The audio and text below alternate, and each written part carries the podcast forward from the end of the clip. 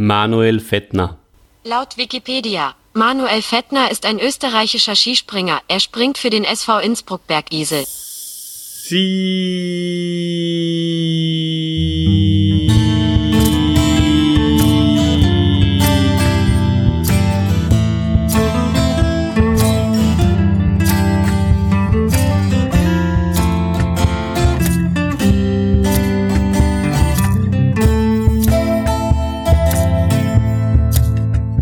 Freunde, heute haben wir einen besonderen Leckerbissen für euch. Wir haben keine Kosten und Mühen gescheut, um euch in diesen Zeiten besonders gut zu unterhalten. Und dazu braucht es besondere Gäste. Meine Damen und Herren, mit stolz geschwellter Brust präsentiere ich euch den für mich coolsten Skispringer aller Zeiten, Manuel Föttner. Yeah! Danke, danke. Hallo. Hallo Manuel und auch hallo lieber Christian, der auf der zweiten Leitung mir zugeschaltet ist. Ja, hallo lieber Oliver. Ich freue mich, dich zu sehen. Über Skype diesmal nicht in Natura. Und ich freue mich auch, den Manuel zu sehen, der auch über Skype-Video zugeschaltet ist. Hallo Manuel. Hallo Christian, danke vielmals. Du, äh, lieber Christian, bevor wir zu unserem Helden, der eben heute persönlich da ist, äh, kommen, äh, vielleicht äh, für unsere mh, hm, Hörerinnen und Hörer, die uns zum ersten Mal hören, magst uns du kurz vorstellen, wer sind denn wir eigentlich? Ja, das werden viele sein bei so einem Stargast. Da wird es viele Hörer geben, die jetzt äh, neu dazukommen. Ja, äh, natürlich mache ich das gern, lieber Oliver. Wir sind die rechte und die linke Hand des Podcasts. Das sind genau mein lieber Freund der Oliver und ich, der Christian. Wir machen 14-tägig einen Podcast für euch, ja, für alle da draußen, die sich manchmal auch ein bisschen langweilen und bringen immer interessante Themen und auch immer einen Held der Woche. Und der ist in diesem Fall unser Star-Skispringer Manuel Fettner. Sehr schön. Erreichen kann man uns auf www.derpodcast.at und wir freuen uns über Kommentare, Bewertungen, alles, was man da immer so sagt am Anfang. Aber das soll es auch schon gewesen sein. Jetzt kommen wir zu dir, mein lieber Manuel. Vielleicht für diejenigen, die dich nicht kennen, soll es ja vielleicht auch den einen oder anderen geben. Magst du dir auch mal kurz vorstellen? Die kommen schon vor wie der Rudy Carell. Stellen Sie sich wieder vor. Ja, grüß euch. Ich bin der Manuel Fettner, bin Skispringer in Quarantäne, so wie jeder im Moment. Und haben mir gedacht, ja, ich freue mich jetzt auf eine gute Unterhaltung mit euch. Dem ist gewiss, dem ist gewiss. Ja, wie geht's da so? Ähm, wie geht's da so und deinen Liebsten in der Isolation und äh, wie ist die Lage in Innsbruck? Du bist ja quasi unser Korrespondent heute da. ja, genau. Ähm, ich kann es dir gar nicht wirklich sagen, weil ich darf ja nicht rausgehen. also eigentlich, eigentlich ist, glaube ich, die Lage ziemlich ruhig. Also für mich hat sich gar nicht so viel verändert im Moment. Bin eh mehr oder weniger am Masterarbeit schreiben, die ganze Zeit daheim und ja, jetzt geht's halt den anderen auch so wie mir. Okay. Masterarbeit für, für was für ein Studium oder was machst du da gerade? Ähm, General Management studiere, ein MBA mache in Salzburg beim IFM. Und ja, den habe ich so berufsbegleitend neben der Karriere halt angefangen, was relativ, weil das so relativ das Einzige war, was nebenher irgendwie gegangen ist, zumindest zeitlich zum Vereinbaren. Und ja, jetzt komme ich da dann doch langsam zum Ende und das freut mich. Okay, ja cool.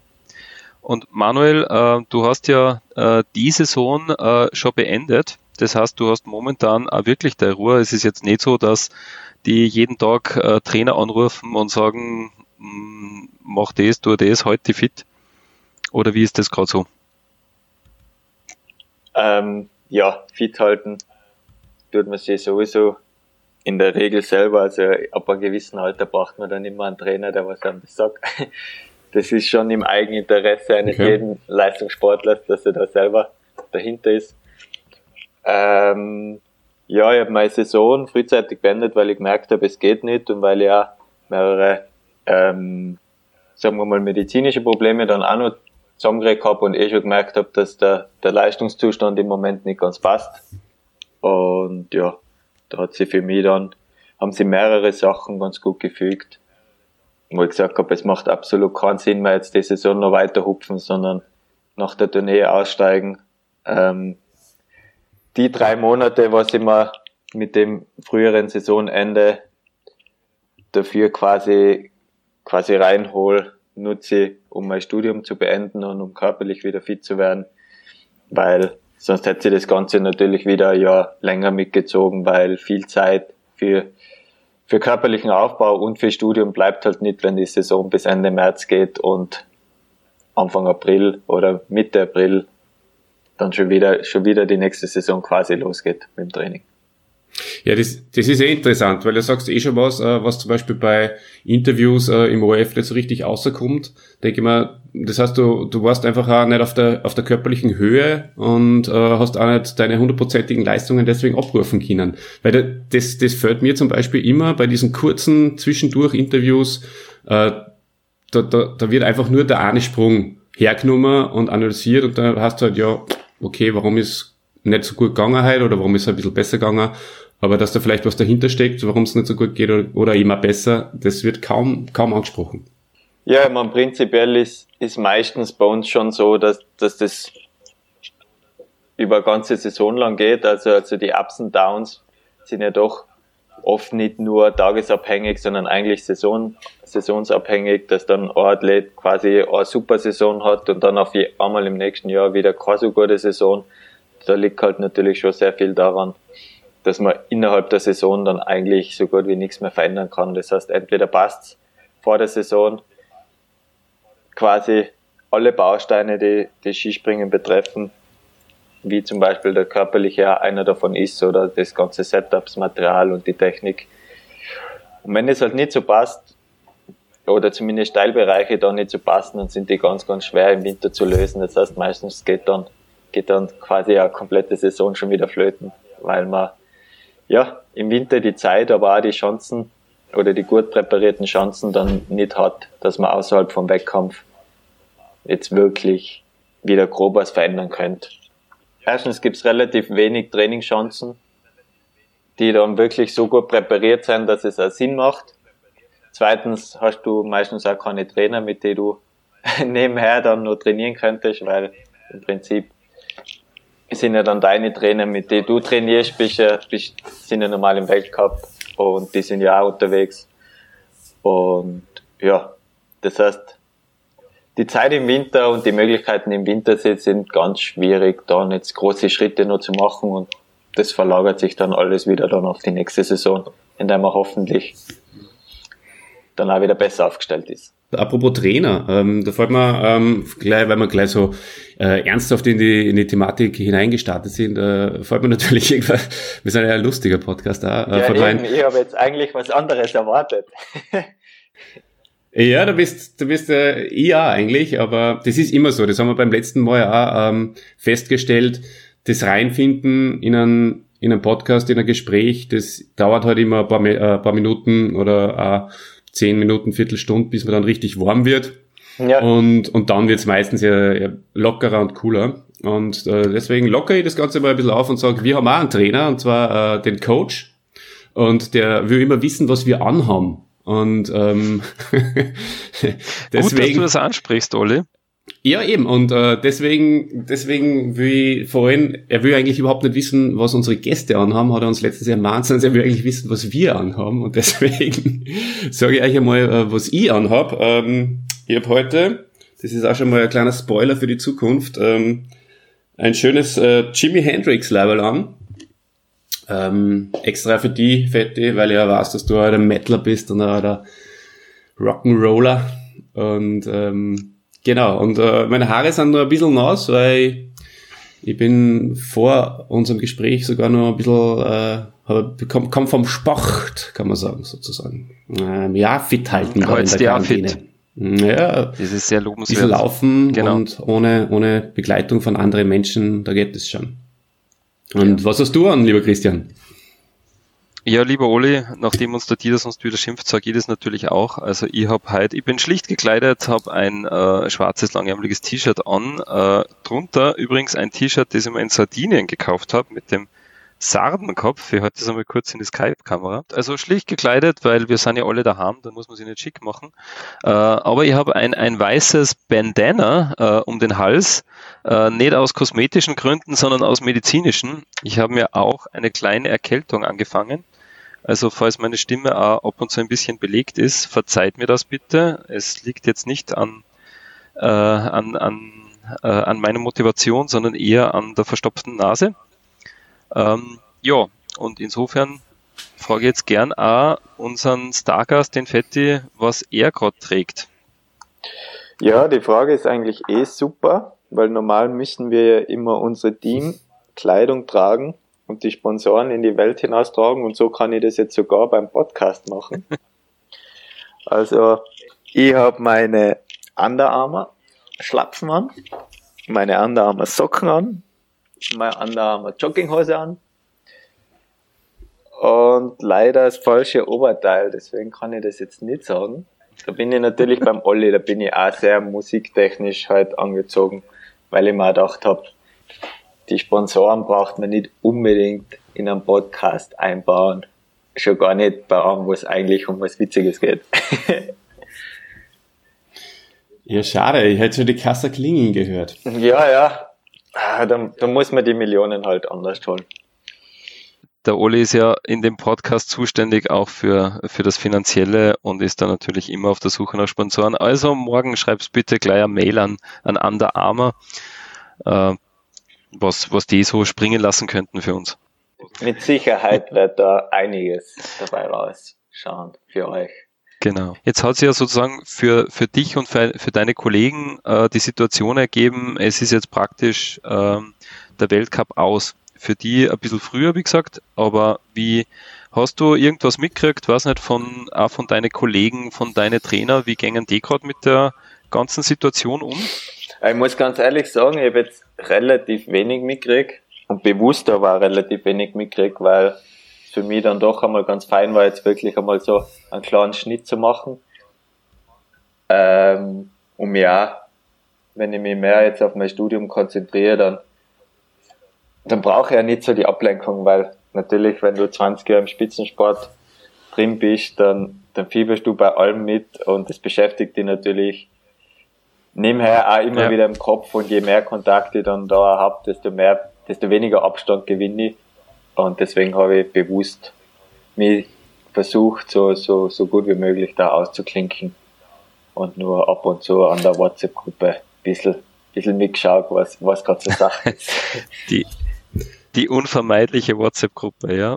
Aber die, die, aber die Springen an sich hast du schon angeschaut, oder? Teilweise schon, ja. Weil, ja, das schaffe ich dann auch nicht, dass, ich, dass, ich, mich, dass ich mich zu 100% dem entziehe, das geht halt nicht. Außerdem dann noch mitfiebern, gerade mit Krafti, ob er schafft, den Gesamtweltcup zum zweiten Mal zu holen, das war schon, schon super. Zwar wie geschaut für ihn, dass es, dass die Saison halt früher abgesagt worden ist, weil es werden sowieso nur noch Chancen kommen, die was, was er auf dem Leib geschneidert gewesen wären. Und natürlich macht es dann nochmal mehr Spaß, wenn man, wenn man am Ende in Planitzer oder in dem Fall halt in Wickersund die Trophäe überreicht bekommt und nicht quasi per Post. Aber ja, Gesamtweltcup-Sieg ist Gesamtweltcup-Sieg. Von dem her. Das stimmt. Die Statistik hinterher, die fragt dann immer noch, wie er zustande gekommen ist. Ja, ich wäre ja ganz gern abgefahren nach Planitzer. Ähm, ich habe mir das tatsächlich überlegt, ähm, da ein bisschen Party zu machen, äh, vorhin mit unserem gemeinsamen Freund im Diesel, vielleicht wenn er unten gewesen war. Und äh, ja. wenn er Zeit gehabt hätte. Und ja, vielleicht war ja, warst ja du auch mitgegangen, Chrissy. Und ähm, Party Oliver, machen. Äh, da, da, muss ich einhaken. Äh, nenn mich bitte nicht Chrissy, sondern sag äh, Christian zu mir. Das, das gefällt mir besser. Und wie gesagt, da möchte ich jetzt einmal dagegen an, äh, anmelden, dass du mich immer Chrissy nennst. Und ja, Oli Planitzer, gebe dir recht, Planitzer ist immer nett. Äh, da riecht's immer so nach Pleskawitzer und Schliwowitz. Äh, ist immer eine Riesenparty. Und außerdem wäre das heute gewesen. Also gestern und heute. Heute? Ja, also man, man muss dazu sagen, wir nehmen am 22.03. um 10.30 Uhr momentan ist es ähm, auf. Und äh, weil ausstreuen werden wir wahrscheinlich erst in, in, in zwei Wochen, schauen wir mal. Aber ähm, ja, voll, unglaublich eigentlich. Aber ich wäre auch vor Ort gewesen. Da hätten wir uns zu dritt im Planet getroffen. weil, weil es mir erstens sehr interessiert hat, die Skiflug-WM zu sehen und zweitens, weil ich mir gedacht habe, für die Masterarbeit hätte ich dann alle vor Ort für Interviewbefragungen und ja, jetzt muss ich halt telefonieren und skypen. So wie jetzt. Der würde ich fragen, was, was, was da für die Masterarbeit äh, Tolles geplant hast oder nicht geplant, ja, also sondern umgesetzt? Im Social Media Bereich für Skispringen. Und ja, da brauche ich jetzt noch ein paar, ein paar Interviews noch. Vor, vor, zum Glück habe ich die guten Zugänge. Von dem her ist das ja nicht so schwer. Und ja, hoffe ich, dass ich das. Du meinst, da haben sie die 20 Jahre Profisport im Skispringen gelohnt? Natürlich. Deswegen hast du das auch gemacht, oder? Du bist jetzt 20 Jahre Ski gesprungen, nur damit du eine Masterarbeit übers, übers Skispringen springen kannst und einfach die Kontakte hast. Genau. Also das war das war so? war das dein Zugang? Der erste Grund, der Hauptgrund, sage ich mal. genau. Ja, du, das ist da ja voll aufgegangen. Ähm, ähm, ja, weil, weil das wäre cool gewesen im Planitzer, ähm, wenn wir uns gesehen hätten und da ein bisschen miteinander Spaß gehabt hätten und das äh, schlagt da die Brücke zu dem, was ich als nächstes fragen wollte. Ja, woher kennen wir uns? Weil unsere Hörerinnen und Hörer haben vielleicht schon gemerkt, ähm, dass wir doch leichte Vertrautheit ausstrahlen miteinander und von daher Fette, kannst du überhaupt nur erinnern an unsere Begegnungen? Oder wie, wie schaut's aus? ja, also jetzt im Detail nicht, ehrlich gesagt. Aber also das, was auf alle Fälle mitschwingt, ist, dass es immer eine lustige Zeit war. Und ja, von dem her gehe ich mal davon aus, dass alle Begegnungen gut gewesen sind. Ich kann mir nichts Negatives erinnern. Aber ihr wisst jetzt ja nicht einmal, wann die erste Begegnung war. Also, wann war, sag's mir, Olli, wann war die erste Begegnung? Die erste Begegnung. Ähm, die erste. ja, das weiß ja ich natürlich nicht, das ist ja keine Ahnung. Na, aber ähm, ich glaube, so, so das erste Mal ein bisschen warm miteinander sind wir waren beim, beim Nova Rock, wo wir miteinander Boccia gespielt haben, wo ich die natürlich schwerstens vernichtet habe. An das kann ich mich auf jeden Fall erinnern. Ja, das wird mit Sicherheit so sein, weil es ja eigentlich dein Sport ist. Ich schätze, auf der Schanze schaut es umgekehrt aus. Ich meine, du bist halt der Boccia-Profi und ich mache es halt nur hobbymäßig, das Cross-Boccia. Mhm. Ja, das stimmt. ja, und Festival Boccia ist eine eigene Kategorie, das muss man auch sagen. Mit eigenen Handicaps. Genau. Ja, und auf der Chancen, das kann ich jetzt wirklich nicht sagen, das möchte ich schon, möchte ich mich verteidigen. Nein, ich weiß es auch nicht. Habe ja einen Schlüsselbeinbruch gehabt und seitdem scheiße ich mir völlig in die Hosen und habe eigentlich quasi meine Karriere beendet nach einem Schlüsselbeinbruch. Aber davor, da war ich nur knackige, weiß ich nicht, 32 oder so, da war noch alles möglich gewesen für mich. Hast du eigentlich so gut recherchiert auf das Video, auf das Interview, dass du jetzt die Schlüsselbeinbrüche einbringen willst? Oder war das jetzt Zufall? Das war jetzt Zufall. Ah, okay. Ich habe natürlich nicht gut recherchiert, aber äh, er, erläutere.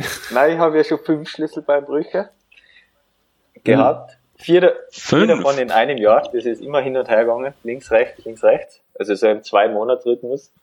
Habe ich es wirklich geschafft. Keine Ahnung, wie ich damals dann habe, aber das war zum Glück ein dummes Jahr.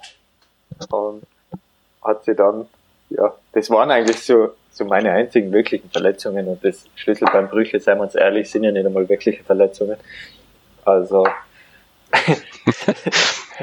ich glaube, Oliver, das siehst du anders, oder? Wobei es wird mit jedem. Ja, du bist ja doch länger. Der erste war der schlimmste.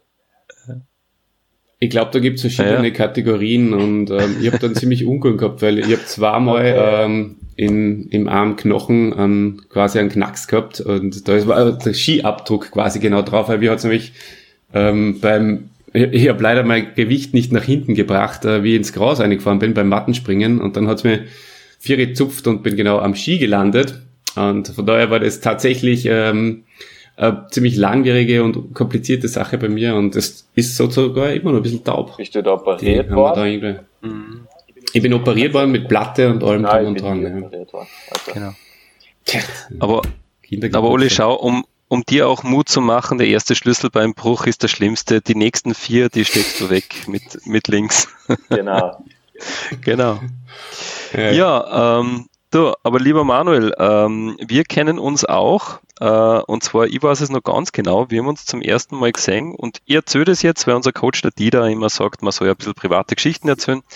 Äh, wir haben uns zum ersten Mal gesehen 2013 in St. Pölten beim Frequency Festival. Da warst du mit einem äh, lieben Kollegen von dir, dem Martin Koch, und mit äh, äh, einem eurer Trainer, mit Alexander Tiss am, am Frequency, und wir waren auch dort und haben uns da ein paar Mal getroffen. Das, da habe ich zumindest auch wenige Erinnerungen daran, aber sehr gute an, an dieses schöne Festival. Ja, kann ich nur bestätigen. Also, ich habe auch genau. selten schlechte Erinnerungen an irgendein Festival gehabt. Jetzt einmal generell schon gesagt. Und natürlich an die ganzen ja. Begegnungen auch. Ja, shout out zum, uh, to, the, to the Diesel an, an der Stelle. Liebe, liebe Grüße, Alex. Ähm, ja, du bist uh, sowieso der Allerbeste und herzliche Grüße gehen zum Diesel aus, falls du das hörst. Wir werden es da schicken. Von uns allen. Genau. Genau, du wirst das hören müssen, weil der Oli wird es da schicken. Ja, Alex, äh, auch von meiner Seite liebe Grüße natürlich. Vielleicht sieht man sie wieder mal auf einem Festival oder ähm, auch bei, bei einem Grillen irgendwo. Schauen wir mal, ob wir das hinkriegen. Ja, ja Snovarock kommen sie uns ja heuer leider, also werden sie uns vermutlich auch canceln, hoffentlich nicht. Da, da wäre die nächste Gelegenheit für die, lieber Christian, weil der Fette und ich haben schon Karten und der Diesel auch. Ja, Novarock. Äh, Novarock ist mir zu staubig. Weißt du, ich bin, ich meine, das war das Frequency in Wahrheit auch. Ähm, aber ja, schauen wir aber mal. Du hättest dein Haustürte dabei. Das brauchst du ja nur. Ja, das hätte ich dabei. Das stimmt, ja. Das wird dann wieder gebraucht werden, ja. Oder die Corona-Schutzmasken. Ja, äh, stimmt. Also eigentlich müssten die Leute jetzt eigentlich auch gut fürs, fürs Novarock gerüstet sein. Weil einfach die, die Corona-Schutzmaske wiederverwenden. Uns staubt am Festival. Gut. Ja, Oli, Festivals, gibt's noch äh, Festival-Themen? Eigentlich nicht, gell? Na, wir können äh, schnurstracks zum nächsten Thema überleiten. Aber bitte, du wolltest gerade was sagen. Ja, ich wollte eigentlich ganz gerne nochmal äh, äh, drauf zurückkommen. Du hast das eh schon ein bisschen angesprochen, äh, so Interviews, die man als Sportler geben muss. Ähm, bis, bis zu einem gewissen Grad ist ja der heutige Podcast auch eine Interviewsituation. Äh, aber wir haben es gemütlich, wir haben äh, äh, länger Zeit gemütlich zu plaudern. Aber bei so einem äh, drei Minuten Interview nach einem Sprung, äh, in Wahrheit, ich stelle mir das immer so vor, das ist ja für euch Skispringer wahnsinnig nervig. Stimmt. Was, was kann man groß sagen in, in, in drei Minuten? Also das kann, da kann ich eigentlich gar nicht viel dazu sagen, weil du hast ja schon komplett mhm. richtig formuliert. Erstens sind die Fragen sowieso immer die gleichen, was auch logisch Super. ist. Und ja, man, natürlich ist es feiner, wenn der Sprung gut war, als wie wenn er schlecht war, weil dann bist du eh schon schlecht gelaunt. Aber ja, in 90% der Fällen ist es einfach sinnlos, ja. weil es, es ist furchtbar, seien wir, seien wir uns ehrlich. Ja. Ich denke mir auch jetzt, so wie, wie heuer, jetzt wenn ich halt dann zwei, drei Monate nicht springe, wenn man das anschaue.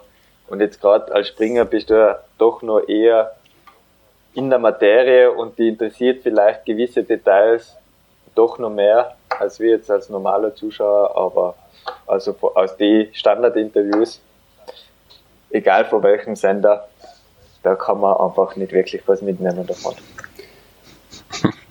Ja, und ihr Springer kommt's nicht gut weg auch dabei. Es ist dadurch, dass immer derselbe Brei ist, ähm, kriegt man einfach auch kein Profil. Es ist voll, es ist voll traurig. Es ist, es, es ist so eine 0815-Situation.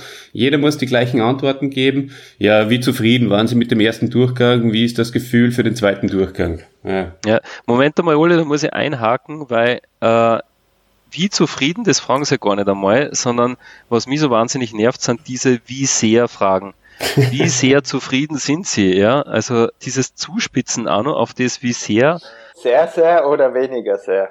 Ja, genau, genau. Ein äh, bisschen also, sehr. Das ist echt was, was ich überhaupt nicht aushält, diese wie sehr Fragen. Und ja, ich denke mir auch jetzt mal wieder, ähm, man, man kann eigentlich schon nicht mehr, nicht mehr zuhören. Na, ich glaube auch, mhm. dass da schon noch einiges an Verbesserungspotenzial geben wird. Aber ja. Habe ich das jetzt du. laut gesagt? Äh, aber man kennt dich ja in, in Interviews, Manuel, dass du da schon auch sehr äh, authentisch und auch sehr direkt äh, reagierst. Äh, ich glaube, da hat es eher ein Interview gegeben, wo, wo auch wieder so, nachdem du, weiß nicht, bei dichtem Schneefall ja. äh, nach dem ersten Durchgang ausgeschieden bist, die Frage gestellt worden wurde, wie zufrieden bist du? Und da hast du eigentlich eine ganz gute Antwort gegeben, nämlich genau die richtige. Was ist denn das für eine saublöde Frage? Das würde man wirklich von, von vielen Sportlern wünschen, dass sie das sagen. Ja, eh, aber wie du schon davor gesagt hast, schlussendlich müsste ich das so oft sagen, dass es, ja, dass du nur selber wieder schlecht wegkommst dabei. Also, ja. Das also schlussendlich zwingt ja keiner, jemanden zum Interview zu gehen. Und auf der anderen Seite mhm. präsentierst, kannst du halt da die Sponsoren präsentieren und ja, mhm. verzichtet natürlich auch keiner drauf. Obwohl er natürlich weiß, ja, jetzt stelle ich mich da hin und eigentlich interessiert sich keinen. Also, so wirklich entziehen kann man sie nicht. Theoretisch schon, aber kann man dann auch wieder fast nicht machen, wenn man davon natürlich auch leben will. Ja, verständlich, ja. Du, ähm, als kleine Auflockerung wiederum hätte ich äh, an der Stelle äh, einen, ein, eine Rubrik äh, unseres Podcasts geplant, ähm, die heißt Der Quiz. Und äh, den würde ich ganz gern in dem Fall jetzt kurz einstreuen. Und da würde ich euch der Quiz, ja. Und, und ich habe mir immer gedacht, äh, die Rubrik heißt Der Quiz mit dem Olli und dem Chris. Aber du belehrst mir jetzt gerade eines Besseren. Ja, weil er darf ja nicht mehr Chris sagen, oder? Bitte? Er darf ja nicht mehr Chris sagen, deswegen passt der Reimann nicht mehr, oder? Äh, oh ja, äh, Chris darf er sagen, äh, Christian ist mir lieber, aber äh, Chrissy geht halt nicht. Das sagt er die ganze Zeit. Ah, genau, Chrissy, ja. okay. Und no lieber Chrissy. Okay. Also ich würde euch da gegeneinander antreten lassen und werde jetzt mal den Jingle einspülen, den äh, ihr allerdings jetzt nicht hört, weil dann werde ich später erst einspülen, in der Nachbearbeitung.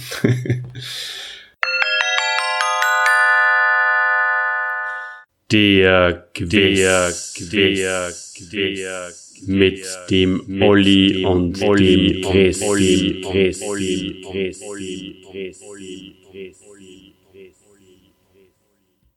Es geht los. Äh, seid bereit? Willst du überhaupt mitmachen, Manuel? Das ist so ähnlich wie bei den Interviews, oder? Nach dem Sprung. Mhm. äh, eine, eine Suggestivfrage. eine absolute Suggestivfrage. Vorher nur deine Sponsoren nennen? also ich habe ein T-Shirt, das haben wir noch vergessen, von System of a Down. Mhm. du hast die vorher extra noch, umgezogen, gell? Ich habe mich ausgezogen, weil mir ziemlich warm war ist. Und man dachte, jetzt mache ich das Fenster nicht noch weiter auf, sonst wird der Ton, die Tonqualität wahrscheinlich gestört, wobei mittlerweile ist draußen in Innsbruck eh ruhiger wie drin. Und ja, na fangen wir an, wird schon schief gehen. Außerdem, was gibt's zu gewinnen? Es gibt ähm, zu gewinnen zwei, äh, zwei Packungen Toilettenpapier. Zwei Tickets für Novarock, aber nur dann, wenn es abgesagt wird, weil dann haben wir zwei zu vergeben. genau. so ja. schaut's aus. Also, der Quiz, passend zu unserer ORF-Diskussion, äh, heißt der Quiz dieses Mal Jirka oder Roscha. Das heißt, ich stelle jetzt fünf Fragen an euch beide, ihr spielt gegeneinander und ähm, müsst beide die Antwort entweder Jirka oder Roscha geben. Bereit? Frage Nummer eins. Geht es darum, wer schneller ist? Oder Na, einfach egal? beide dürfen okay. antworten und ähm, nachher wird abgerechnet. Also los geht's. Richtige Antworten eigentlich, oder? Ja. Müssen wir haben. Richtige Antworten. Gut. Nummer eins. Geboren am 2. Mai 1969. Jirka oder Roscha? Nachdem der Boris Jirka so äh, jugendlich wirkt, tipp wieder mal auf den, auf den Roscha. Ja, mit Sicherheit, ja, weil das ist doch schon, das sind nochmal 16 Jahre mehr wie ich. Also ich würde da auf Michi Roscha tippen. Es ist der Jirka. Hat sich gut gehalten. Naja, absolut. Ähm, Frage Nummer zwei. Studierte an der, an der Universität Wien Publizistik und Kommunikationswissenschaften sowie Psychologie, schloss das Studium aber nicht ab. Jirka oder Roscha? Ja, das ist ja eigentlich auch belanglos, oder? Aber ich sage jetzt einmal Roscha. Also bleibst du deiner Linie treu? du musst immer beim gleichen bleiben, weil dann wirst du ein, zweimal treffen. Ich, ich sage genau, ich sage jetzt fünfmal Roscher Ja. und hoffe, dass der Olli sich äh, überlegt Jirka. hat, dreimal den Roscher als Antwort zu geben. Ich sage jetzt Sehr schlau. Boris Kastner Jirka, weil es mir völlig wurscht ist. Ja, es ist der Roscher. Frage Nummer drei. Ja, siehst du das? Ah, die Strategie geht auf. Ja, ja, das Ticket kommt immer näher. Frage Nummer drei. Ist verheiratet und hat vier Kinder. Da weiß ich sogar, wie viele Kinder der andere auch hat. Äh, Jirka oder Roscher? Ich sage Roscher. Ja, ich eigentlich auch, aber ist der noch verheiratet? Das glaube ich nämlich nicht. Aber ja. Na, doch.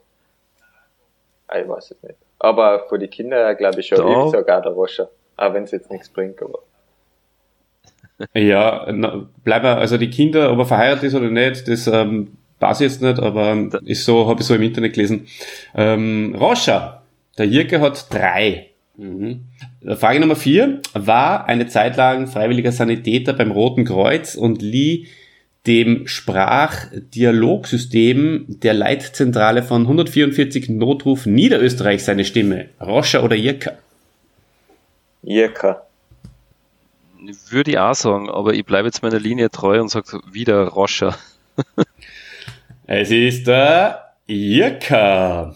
Damit äh, Satz wieder gleich auf, Burschen. Und es ist tatsächlich die fabelhafte Situation, dass es jetzt um die goldene Ananas geht.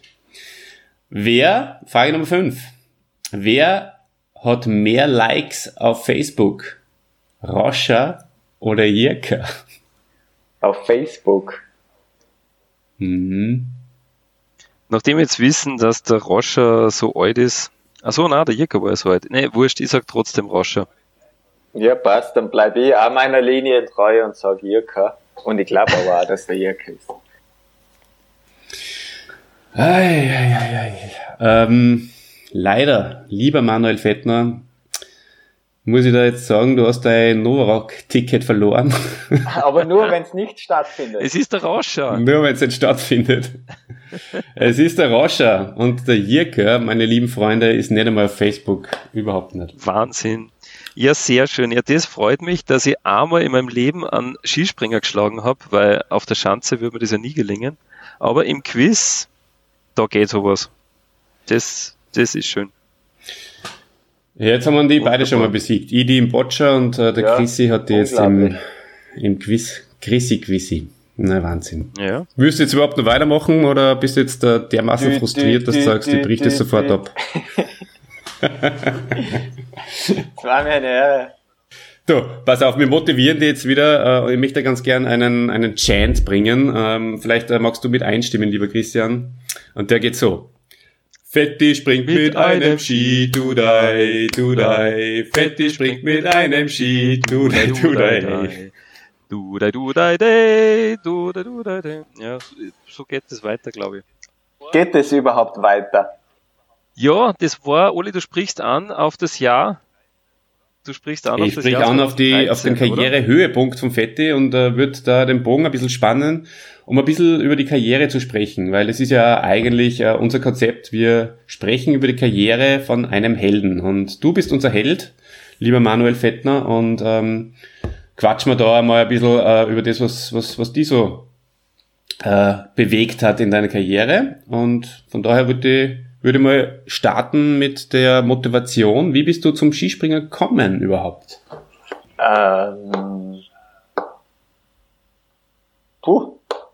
Ich war früher, habe ich Fußball gespielt und Ski gefahren, aber das Skifahren hat nicht lang funktioniert. Das hat mir eigentlich das Stangenfahren nicht wirklich interessiert. Das, glaube ich, war ich leider zwei Wochen oder so im Skiclub und bin dann eigentlich immer fast abseits der Piste gefahren. Cheers, by the way. Prost! Und ja, war aber natürlich schon sehr viel in die Skigebiete, gerade so vor, vor, in der Volksschulzeit. Und haben halt immer meine eigenen Schanzeln gebaut und mit Kollegen halt gekupft. Und dann irgendwann einmal habe ich mir gedacht, ja eigentlich im Nachbarort, den hat das gibt's ja eher Chancen. Ich würde da gerne mal, gerne mal hinfahren und springen und Zum Glück haben mich meine Eltern dann einmal hingebracht und das hat eh gleich, gleich ganz gut funktioniert. Ich glaube, ich bin dann eine Einheit mit Alpinski gekupft, hab dann, haben mir dann die Trainer gleich gesagt, dass das gar nicht so blöd ausschaut, ob ich nicht mit Sprungski springen will und dann glaube ich beim nächsten Mal war gleich ein Wettkampf irgendwo in Deutschland. Da habe ich meine ersten Sprünge mit einem Sprungski gemacht, weil das war eine kleinere Chancen. Und das war eigentlich dann quasi Liebe auf den ersten Blick. Also gefesselt gleich und hat mich dann nicht mehr loslassen und muss sagen, ich habe ja erst mit zehn Jahren angefangen und das ist dann eigentlich relativ schnell steil bergauf gegangen und hat gleich mal ganz gut funktioniert. Das, das finde ich ganz spannend, weil wie ich zehn Jahre alt war, äh, da habe ich mir immer gedacht, äh, Skispringen, für das muss man geboren sein. Ja? Also das muss man irgendwie, weiß nicht, da muss man schon von klein auf, muss man das irgendwie beibracht kriegen und ich muss dazu sagen, äh, ich habe eine, eine äh, Großmama, Selig, die hat in Bischofshofen gewohnt. Ähm, und somit habe ich natürlich auch schon von Kindheit an immer wieder mal die Skispringen in Bischofshofen gesehen. Und ich habe mir gedacht, Wahnsinn, was müssen das für, für Leute sein, die sie da oberhauen. Bischofshofen ist ja einigermaßen große Schanze. Und ja, und meine Annahme als Kind war immer, also fürs Skispringen, da muss man irgendwie geboren sein und das muss man ganz hart trainieren und so, sonst, sonst schafft man das gar nicht. Bis ich dann, äh, lieber Oliver, und du wirst dich erinnern, bis ich dann mit 20 während dem Studium draufgekommen bin, hey, Skispringer kann man lernen, ja. Es ist eigentlich nichts anderes wie Tennis. Du nimmst einen Trainer, machst einen Kurs und du lernst einmal Skispringen. ja, kleiner Unterschied ist vielleicht, aber äh, bis ich 20 Jahre alt war, habe ich mir gedacht, fürs Skispringen muss man geboren werden. Und dann habe ich erst einmal erfahren und lieber Oliver, wir haben das dann auch ausprobiert, Skispringen zu lernen, ähm, haben sozusagen mal genau diese Schritte gemacht, die, die du ähm, äh, beschrieben hast, äh, Manuel. Mal auf einer kleinen Schanze anfangen, dann einmal die Sprungski ausfassen und so. Also es ist tatsächlich ein Sport, der jetzt nicht mh, mm, für den man nicht geboren sein muss, sondern es mhm. ist, Skispringen ist auch Handwerk sozusagen. Siehst du das auch so? Boah, die längste Einleitung für so eine Frage. ist die jetzt an mich gestellt oder an die alle? Ja, na, an, an die Manuel. Also glaubst du, dass, dass jeder Skispringen lernen kann? Ähm, ja, natürlich. Wieso nicht? Wobei ich glaube sogar, dass das je länger das dauert, desto, oder je besser man werden will, desto noch weniger wichtig ist dann das, ob man geboren wird dafür oder nicht, oder das Talent, sondern dann fängt die Arbeit erst mhm. wirklich an. Ich glaube, gerade am Anfang kann man schon relativ viel mit Talent noch machen. Also für mich zumindest, wie das in meiner Erinnerung war, war das, war das eigentlich nie, nie ein Thema dass ich da jetzt auf die Schanze raufgehe und dann nicht runterspringen kann oder so. Also ich glaube, die Frage habe ich mir auch gar nicht gestellt. Ähm, je mehr man dann natürlich erreichen will, desto mehr muss man dafür arbeiten. Aber wie du sagst, also so, so kompliziert ist das Skispringen nicht. Man muss, wenn man will, man muss halt klar anfangen und wenn es dann immer noch zu groß ist, dann muss man es nochmal halbieren, die Chance. Und halt schrittweise Step für Step kann es jeder lernen und ihr zwei habt es ja geschafft. Von dem her sind wir jetzt dann einmal an der Reihe, dass ich die Fragen stelle. Was mich natürlich am meisten interessieren würde, ist, ist die persönliche Bestweite von euch beiden, wie es da ausschaut und was die nächsten Schritte, die nächsten Pläne von euch sind. Doppelfrage ist immer Zukunft. gut, dann möchte ich gleich mal antworten. Äh, meine Personal Best sind 33 Meter auf der K60 in Villach. Da bin ich doch auch stolz drauf. Ähm, und ja, die nächsten Pläne ist eigentlich, also äh, ich, ich habe meine mein Hobby-Skisprung-Karriere noch nicht aufs, auf Eis gelegt, habe aber jetzt länger pausiert, auch aus, sage ich mal, aus, aus eher privaten Gründen. Aber vielleicht greife ich wieder mal an. War ja ganz lustig, wieder mal in in Alex Diss anzurufen und fragen, wann er den nächsten äh, Skisprungkurs macht. Steht eh auf der Homepage. Ja. Wo ich ihn trotzdem mal anfrage. ähm, Ja, also mein Personal Best weiß jetzt nicht genau, es ist ungefähr da, wo die blaue Linie auf der 60er anfängt, in Villach ebenfalls.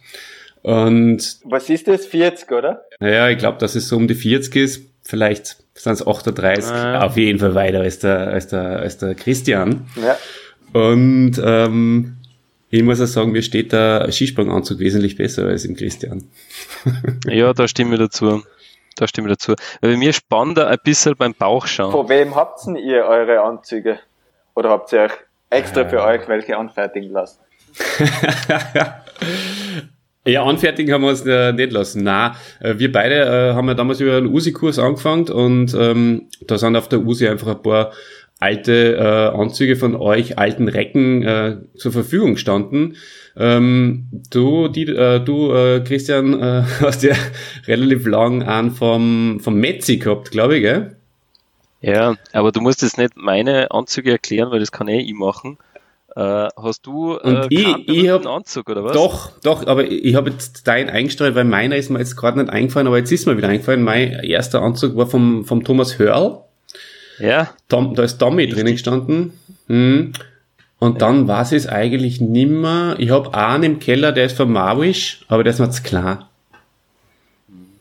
Ja ich habe ich, ich hab natürlich auch Hochkarätiges im Kleiderschrank und du hast recht, Ole, ich habe angefangen mit einem äh, Sprunganzug von Bernhard Melzer, aber habe dann einen gekriegt, das war ein, ein alter Anzug vom Swider. Der hat mir ganz gut passt. Und das war ein schöner oranger Anzug, so äh, 90er-Jahr-Style. Und ich habe noch einen zweiten, der ist aber, glaube ich, der, äh, der ist nicht berühmt, Also mein darf ich jetzt Anzug. einwerfen, dass dir der Anzug vom Swider beim Bauch nicht spannt. Der passt gut. Es, will, es kann ich dann natürlich ins Swider dann bei Gelegenheit mitteilen. Wobei mittlerweile spannen beide beim Bauch. Äh, aber ich sage mal, der erste, das ist wirklich, da habe ich nämlich auch die Reglementsänderung mit, äh, mitgekriegt. Der erste ist wirklich noch schön luftig weit. Hm. Äh, und der zweite, da merkt man, der ist tatsächlich äh, taillierter und enger geschnitten. Ähm, also ja, äh, Slim Fit. Auch da äh, hat man als, als Hobby-Skisprungsportler äh, Probleme, wenn da auf einmal äh, Reglementsänderungen daherkommen, weil man muss sich dann in einen engeren Anzug reinquetschen, was Mhm. wir nicht so äh, durchtrainiert sind und halt auch eine kleine Wohlstandswampe aufweisen, gell, lieber Oliver? Nein, nicht eigentlich. Tut man sich da schwerer. Was? So, ähm, ich dürfte aber auch noch mal korrigieren. Äh, Ich glaube, der äh, Herr Kollege, Skisprungkollege hat nicht äh, Melzer Kassen, das war ein Tennisspieler, sondern Metzler, oder? Stimmt das? Das stimmt ja. Ja, Richtig, genau. genau, Mhm. richtig, Metzler. Genau. Jo. Aber nur mal Ja. zurück. Äh, Na, warte, äh, Entschuldigung, Manuel- bevor du zurückgehst, äh, ganz wichtig, was natürlich für mich nur viel wertvoller ist als der Skisprunganzug, sind die Skisprung-Ski. Und die, meine Freunde, äh, sind vom, vom Mast. Höchstpersönlich, äh, aber er weiß es, glaube ich, nicht. Naja, das ist ja meistens so, dass, dass wir einfach, wir schauen ja immer wieder, dass wir Sachen, Sachen hergeben können, jetzt in erster Linie natürlich an Vereine, an Jüngere, ähm, gerade jetzt, was Sprunganzüge oder anderes Material betrifft, weil, weil wir natürlich damals selber auch sehr davon profitiert haben, dass wir die ganzen Sachen nicht kaufen haben müssen, sondern dass da schon viel da war. Und ja, bei uns früher war das auch ziemlich, ziemlich wurscht, wenn nicht sogar sehr cool, wenn dann irgendein berühmter Name oder so so drin gestanden ist. Mittlerweile macht man eher so die Erfahrung, dass die Vereine eigentlich so viel Material haben, beziehungsweise die jungen Springer Mhm. eigentlich eh alles neu kaufen oder krieg gekauft bekommen von ihren Eltern, dass die ganzen Sachen eh nicht mehr wirklich gebraucht werden. Dann ist es natürlich wieder mal schön Mhm. von euch zu hören, wie da der, der Spaß ist, wenn oder der Stolz ist, wenn, wenn gewisse Namen irgendwo drinstehen, wenn man dann die alten Sachen verwendet. Genau. So muss das sein. So muss das sein. Genau. Ja, Manuel, was ich gelesen habe in, in deinem Wikipedia-Artikel, du bist geboren in Wien. Das ähm, ähm, habe ich interessant gefunden. Äh, bist du in, in Wien irgendwie, hast du da äh, früheste Jahre verbracht oder bist du dann relativ Ja, ich glaube, nach Tirol ich glaube, bis ich drei oder vier Jahre alt war, haben wir in Wien gelebt. Also da um Okay. den Dreh. Kann mir aber ehrlich gesagt absolut nicht mehr daran erinnern. Bin natürlich allein schon auf dem Verlauf meines weiteren Lebens dann mit dem Skispringen schon sehr froh drüber, dass der Schritt passiert ist in den jungen Jahren und dass ich in Tirol aufgewachsen bin. Ähm, weil, ja, wäre mit Sicherheit anders verlaufen. Obwohl, wie man sieht, man kann ja auch als Wiener Skispringer werden, wobei ich glaube, das war früher, früher noch anders. Mittlerweile gibt's ja einen Verein in Wien. Den hat's zu meiner Zeit noch nicht gegeben. Wiener Stadtadler, glaube ich. Und, und man kann auch aus Niederösterreich, aus dem Tullnerfeld, vier Schanzensieger werden. Eben, ja. Der Thomas Diet hat. Ja. Man muss dann aber auch zu jedem Training zwei, drei Stunden fahren und ich denke, das hätte es bei mir nicht gespielt. Nach Mürz Zuschlag zum Beispiel, gell? Äh, apropos Mürz Zuschlag, das möchte ich an der Stelle natürlich sagen, da habe ich meinen größten Erfolg gefeiert als ähm, Senioren äh, Staatsmeisterschaftsdritter, Bronzemedaillengewinner, ähm, mitgemacht haben, genau leider drei Leute nur. Ja, zum Glück, oder? Sonst wäre sich keine Medaille ausgegangen. Vielleicht. Aber ich habe ich hab, ich hab tatsächlich daheim äh, äh, diese Medaille mit diesen mit diesem Skispringer-Motiv. Äh, die das ÖSV. Wirklich, dass du als, ja. also eigentlich sind wir Kollegen, ja, weil du bist ja ehemaliger Staatsmeister. Und Natürlich. Ähm, wir sind so oder so zumindest Kollegen. auch ehemaliger ehemaliger Medaillengewinner in der Staatsmeisterschaft der Senioren. Aber auch daran erinnert man sich später dann nicht, wie viele das gestartet haben. Bronzemedaille ist Bronzemedaille, oder? Genau. Eben, eben. Genau. Ja, mein größter Erfolg war eine Silbermedaille bei den USI-Meisterschaften auf der K30 in Villach. Und ich glaube, da waren wir auch nur drei Starter und einer ist gestürzt oder irgendwie so. Aber immerhin Edelmetall. Ne? Na eben. Also er hat die bessere Bestweite, aber du hast die bessere Farbe bei der Medaille. Also wieder relativ ausgeglichen. Ja, absolut. Genau. genau. Schön. Ja. Jetzt zurück zu unserem Star, oder? Genau, das interessiert uns ja. Äh, du springst für einen äh, Berg SV Berg Isel, oder? SV Innsbruck Berg Isel heißt der Verein mittlerweile. Früher hat der SV Natas Genau. Und man weiß ja, dein, dein Debüt im Weltcup, das war, glaube ich, mit, äh, mit 15 oder mit, mit 14. Wann bist denn du zum ersten Mal wirklich über die Bergiselschanze gesprungen? Wie alt warst du da? Naja, mit 14. Also, das ist, ist schon sehr, sehr früh. Ich habe mit 10 Jahren Skispringen angefangen. Und man fängt ja dann so auf einer 20 Meter Schanze an und steigert sich dann immer und das geht sich sonst eh fast nicht aus. Bis 14 zum Bergisel. Also ich, ich, bin mir ziemlich sicher, nein, ich bin mir hundertprozentig sicher, dass ich mit 14 zum ersten Mal am Bergisel gesprungen bin. Es ist natürlich auch so, dass damals der Bergisel sowieso nur im Winter gegangen ist, weil das war ja noch keine Mattenschanze. Und das war nur der alte Bergisel. Der war noch ein bisschen kleiner wie jetzt. Und Hast du dir da damals als, als Kind was, was gedacht dabei oder hast du da noch irgendwie Erinnerungen an deinen ersten Sprung am Berg Isel? Na, anscheinend habe ich mir nichts gedacht dabei. Deswegen hat es ja gleich ganz gut funktioniert. Ähm, das ist ja auch was, was beim Skispringen sehr wichtig ist und auch immer wieder erwähnt wird. Ähm, zu viel denken schadet. Ähm, was war der zweite Teil der Frage? Eigentlich eh nur das, was dir durch den Kopf gegangen ist, ob du da noch eine Erinnerung dran hast. Ach so, ja, na im Speziellen jetzt nicht wirklich. Aber es ist natürlich schon so als Junger, das, das weiß ich schon noch ganz genau, ist immer, wenn wieder ein Schritt vor einer Schanzengröße, ich meine, da könnt ihr natürlich auch mitreden, zumindest bis, bis zur 60er, ja, das, immer der Schritt, wenn der sich so um 20 Meter steigert, ist dann schon immer ein, ein ziemlicher Nervenkitzel.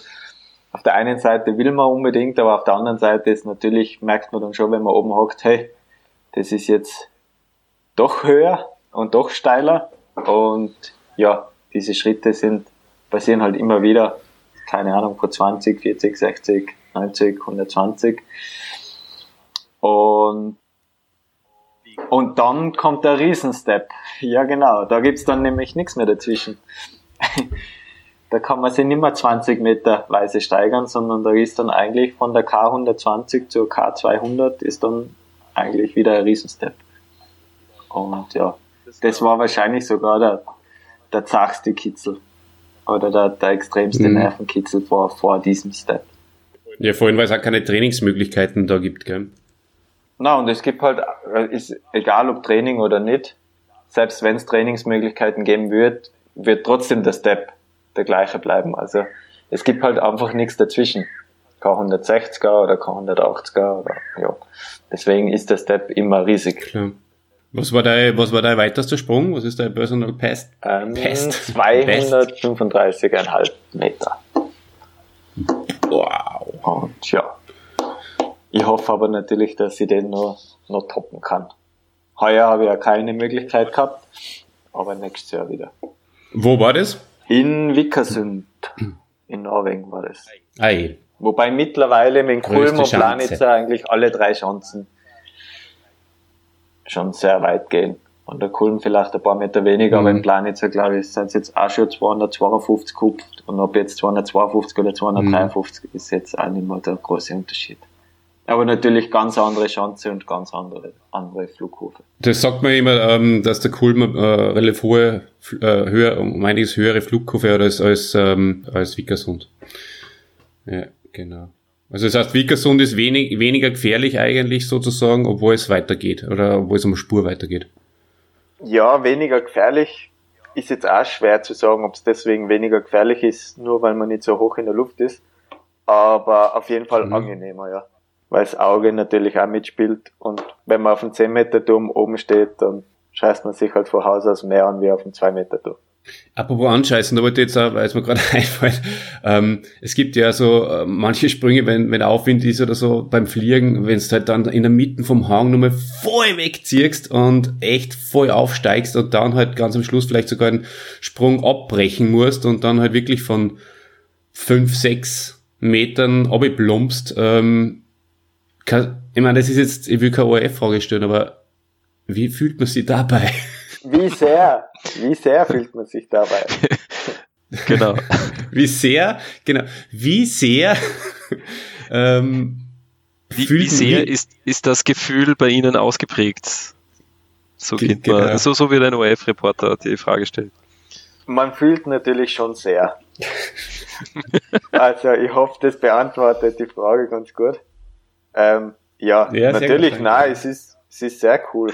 Also am, am wichtigsten ist natürlich, dass, dass der Sprung gut und weit geht. Also lieber, wie soll ich jetzt sagen, es macht mehr Spaß, auf einer 120 Meter Schanze 150 Meter zu springen, wie auf einer Skiflugschanze 150 Meter zu springen. Also es ist nicht, die 150 Meter machen es nicht aus, sondern mhm. ob man auf einer Schanze weit springt oder nicht. In eurem Fall jetzt, die 35 Meter machen auf der 30er mehr Spaß wie auf der 60er. Oder zum Beispiel wie auf der 90er. Mhm. Oder wie in Bischofshofen auf der 120er können die 35 Meter oben am Beton schon richtig wehtun. Wir waren ja schon einmal beim Swider und der hat das fast einmal zusammengebracht in Bischofshofen. Der hat was getestet im Sommer. Also sein Servicemann okay. eigentlich. Und hat so einen Lack aufgesprayt auf dem Belag in der Hoffnung, dass er viel schneller ist. Und ist dann weggefahren. Also ich habe das oben noch mitgekriegt ist weggefahren vom Balkon und die Schirm so geklebt, dass er nicht gerutscht ist. Und er ist dann erst einmal 10 Meter gelaufen, bis er dann doch in Fahrt gekommen ist. Aber er ist, weiß nicht, wahrscheinlich 50, 60 kmh erreicht, also zu wenig zum, zu viel kmh zum Stehenbleiben, aber zu wenig zum Springen und ist halt gerade und gerade noch über die Straße gekommen. Und, ja, das wäre dann zum Beispiel. Wahnsinn, ja. So Sachen könnten blöd ausgehen. Aber solange sie gut ausgehen, sind sie sehr witzig. Ja.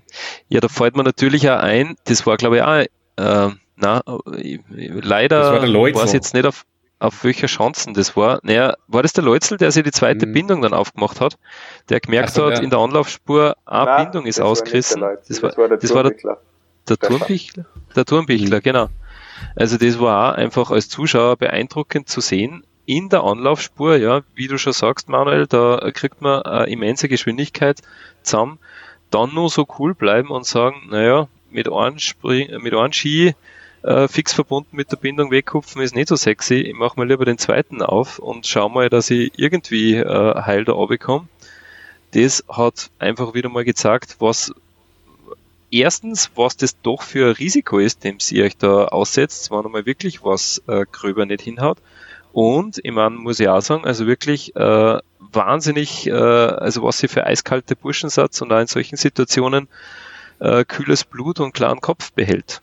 Ja, oder gar nicht nachdenkt. Dann.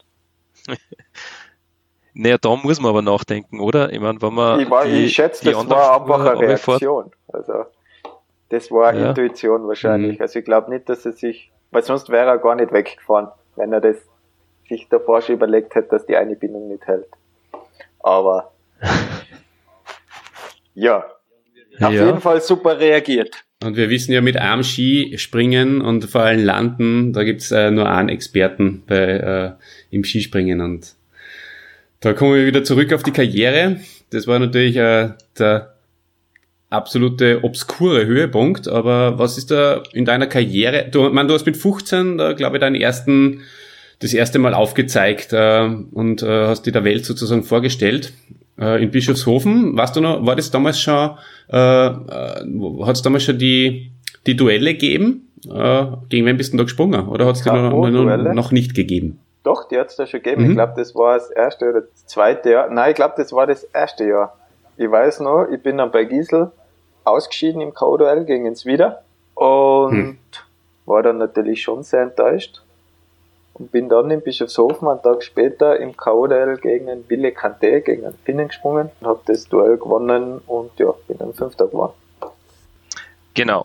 Was, äh, was ein, ein sage ich mal, ein, ein Wahnsinn damals war, da kann ich mich auch gut erinnern, weil das war äh, eins von diesen Skispringen, das ich ja live gesehen habe in Bischofshofen und da bist du ähm, an mir äh, zum ersten Mal wirklich als, als Skispringen in Erscheinung äh, getreten äh, und das war natürlich, das war auch, sage ich mal, ein Wahnsinn, dass äh, ein junger Bursch mit 15 Jahren da sozusagen den Arrivierten um die Ohren springt.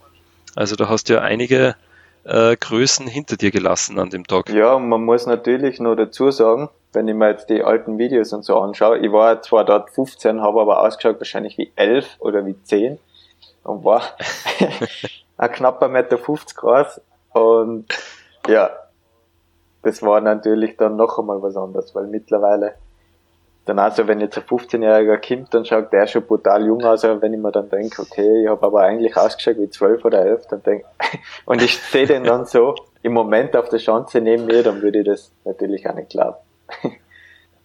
Ja.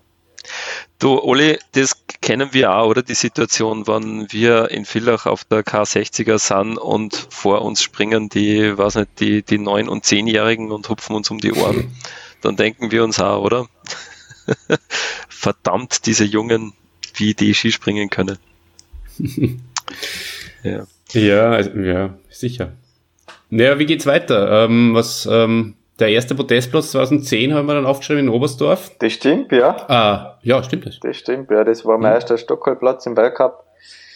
Ähm, schlussendlich ist, weiß ich nicht, waren, waren die, die, die einzelnen Momente natürlich schon immer sehr schön, aber bin jetzt ja gar nicht so der extrem emotionale Typ auf irgendeinem Wettkampf oder auf irgendein Ergebnis, sondern mir jetzt eigentlich generell immer oder die meiste Zeit sehr viel Spaß bereitet, das Springen und auch, und auch das Trainieren.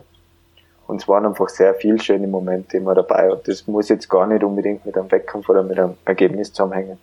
Aber ja, Oberstdorf war auf jeden Fall mein erster Stockholmplatz im Weltcup und das war sicher eine sehr coole Sache und das war generell eine, eine Top-Tournee, was dann daraus entstanden ist. Und leider Gottes ich habe dann schon geglaubt, dass ich Dritter in der Tournee wäre, weil ich eigentlich alle, alle, die was vor mir waren, zum Podium hin in Bischofshofen überholt habe, aber nicht damit gerechnet habe, dass hinter mir der Tom Hilde noch mich überholen kann und der hat dann in Bischofshofen gewonnen und hat mich dann leider verdrängt und jetzt bin ich damals leider. Vierter bei der Tournee geworden. Das ist natürlich der Tournee. Gesamt Stockholmplatz fällt mir natürlich noch, also das wäre schon auch was ganz Cooles gewesen. Hm. Das ist wirklich sehr schade. Auch da kann ich mich nur erinnern. Und es waren ja, ich, äh, ich habe es glaube ich sogar irgendwo gelesen in der Wikipedia oder so. Ich glaube, es waren so sieben oder acht Punkte. Das sind dann in, in Meter, wie viel ist das dann? Äh, ungefähr? Vier, fünf Meter. Schwarz zu sagen. Vier, fünf ja, Meter, ja. Vier Meter. Aber ja, na, aber auch da weiß ich noch, da hat eigentlich jeder damit gerechnet, also mich äh, eingeschlossen, dass du da Dritter wirst. Und äh, leider ist es nicht ganz ausgegangen.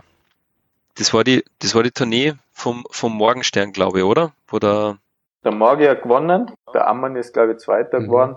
Und ich habe mich nur nach, nach hinten abgesichert und war dann knapp vor dem Mast, weil der war, glaube ich, dann, also ich bin Vierter geworden und der Mast ist, glaube ich, Fünfter geworden in der Tournee und ich war dann eigentlich ziemlich froh, dass ich den Mast noch abwehren habe können, weil der war auch schon so stark in Bischofshofen. Und habe dann eigentlich kurzfristig Dom Hilde aus die Augen verloren, beziehungsweise nie mit einem gerechnet gehabt, weil er, glaube ich, vor Bischofshofen nicht unter die sieben war oder so. Also war auf meiner Liste nicht vorhanden. Und ja, aber schlussendlich wurscht. Ja. Du, ähm, da muss ich jetzt da kurz einhaken, ähm, weil die, das interessiert mich irgendwie, seit ich die kenne und deine Karriere verfolge, ähm, immer schon, und das ist einmal Pflicht, ja, als äh, Podcaster zu fragen. Also, ähm, mit 15 hat sich jeder gedacht, der Fetti ist der upcoming Star. Und ähm, den ganz den Durchbruch letztendlich, äh, dass halt dann wirklich ein Weltcup-Sieg oder so ausgeschaut hat, der ist ja dann letztendlich nicht gekommen. Und ähm, erstens mal wollte ich fragen, was glaubst du, was war da ausschlaggebend? Äh, und zweitens, ist die Konkurrenz im eigenen Team, du hast eh vorher schon gesagt, äh, der Morgi ja da 2010 gewonnen, der Marst ist ganz knapp hinter dir gewesen und da gibt's ja natürlich nur äh, einige andere Herrschaften, die da zwischen äh, 2006 und äh, 2012 dominiert haben. Äh, glaubst du, dass die Konkurrenz im eigenen Team dir in deiner Karriere geschadet hat oder dass das dann oder eher vielleicht sogar geholfen oder was ist da deine Einschätzung? Boah, das ist ganz schwer zu sagen. Also da tue ich mir jetzt echt schwer, weil das sind die ganzen hätte, Ware, was, wäre, wenn gewesen. Ähm, ob man das jetzt geholfen oder mhm. geschadet hat, ist ganz schwer zu sagen. Weil, ja, es gibt natürlich mit so Konstellationen gibt es natürlich immer Vorteile, wie genauso gut Nachteile. Ähm, was schlussendlich passiert war, natürlich schwer. Ich meine, äh, äh, äh, große Erinnerung an die Zeit habe ich natürlich noch an die WM 2011 in Oslo, wo wir eigentlich alles dominiert haben, wo wir alles gewonnen haben, wo ich eigentlich ein sehr guter Form gewesen bin, als Gesamtweltcup-Zehnter zu der WM gefahren bin und bei vier Bewerben kann nicht einmal annähernd einen Einsatz gekriegt hätte, obwohl die ganzen Goldmedaillen mhm. natürlich mit mir auch passiert werden, weil wir waren so überlegen. Aber es ist halt mhm. einfach kein Wunschkonzert und wenn vier Athleten oder fünf Athleten vom eigenen Land halt vor dir sind und du im Gesamtweltcup 1 bis 4 hast, dann hat halt der fünfte einfach keine Berechtigung mehr, bei einer WM zu starten. Und ja, da habe ich halt dann auch zweieinhalb Wochen Urlaub in Oslo gemacht und natürlich die Kollegen angefeuert, aber auf der anderen Seite ist dann halt auch wieder schade, wenn man genau weiß, man wird da jetzt genauso umstehen. Also ja sind halt dann einfach mhm. einmal gemischte Da haben wir was gemeinsam, weil ich, war da äh, oben in Oslo und habe Urlaub gemacht. Das war sehr schön. Warum haben wir uns da eigentlich gesehen? Also, haben wir uns da vielleicht noch gar nicht Wir haben uns sicher glaub, bei, bei einem der Stiegelpartys, die in unserem Hotel im Prinzip jeden Tag stattgefunden haben, weil nach jeder Goldmedaille hat es dann offizielle Stiegelparty gegeben und im Prinzip, ja, damals waren halt die Zeiten ein bisschen anders, aber ich glaube, das war mit Abstand die erfolgreichste WM und so viel Party gemacht wie dort, das glaube ich noch nie geworden. Also, da ist man als Land Österreich nicht aus den Feiern rausgekommen. Also das war wirklich unglaublich. Also ich kann mir, das war, glaube ich, einfach auch die fast schönste, schönsten paar Tage äh, meines Lebens, zumindest was das Feiern betrifft. Also das kann sich kaum, also liebes Podcast-Universum äh, da draußen, das kann sich kein Mensch vorstellen, was da abgegangen ist. Und liebe Grüße an den Phil, ne, unseren gemeinsamen Freund, Phil, der damals mit mir um war.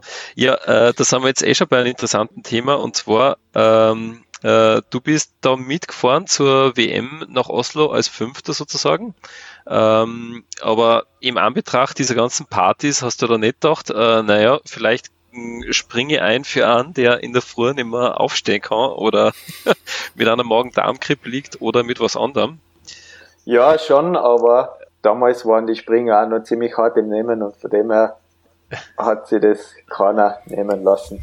Und wenn man in Form ist, ist ja relativ wurscht, ob man dann verkartet ist oder nicht. Also hat, wie man dann auch gesehen hat, den Leistungen ja nicht geschadet. Arme, Arme schütteln und ähm, geht schon wieder los. Vor allem die Trainer, äh, großen Respekt da denen, weil ja, das ist sowieso das hat mich auch gewundert, wie fit die am nächsten Tag da waren. Trainer und, äh, und wie professionell vor allem. Servicebetreuer gerade im Speziellen, also die es hat sich zwar generell alles ein bisschen geändert in den letzten 10, 15 Jahren im Springerzirkus, aber also was gerade die, die Servicebetreuer früher geleistet haben, das ist wahrscheinlich nur mal eine Stufe über die ganzen sportlichen Leistungen zu stellen, weil so viel Schlafentzug muss man dann auch erst einmal erheben. Also für mich wäre es nichts, das weiß ich ganz genau.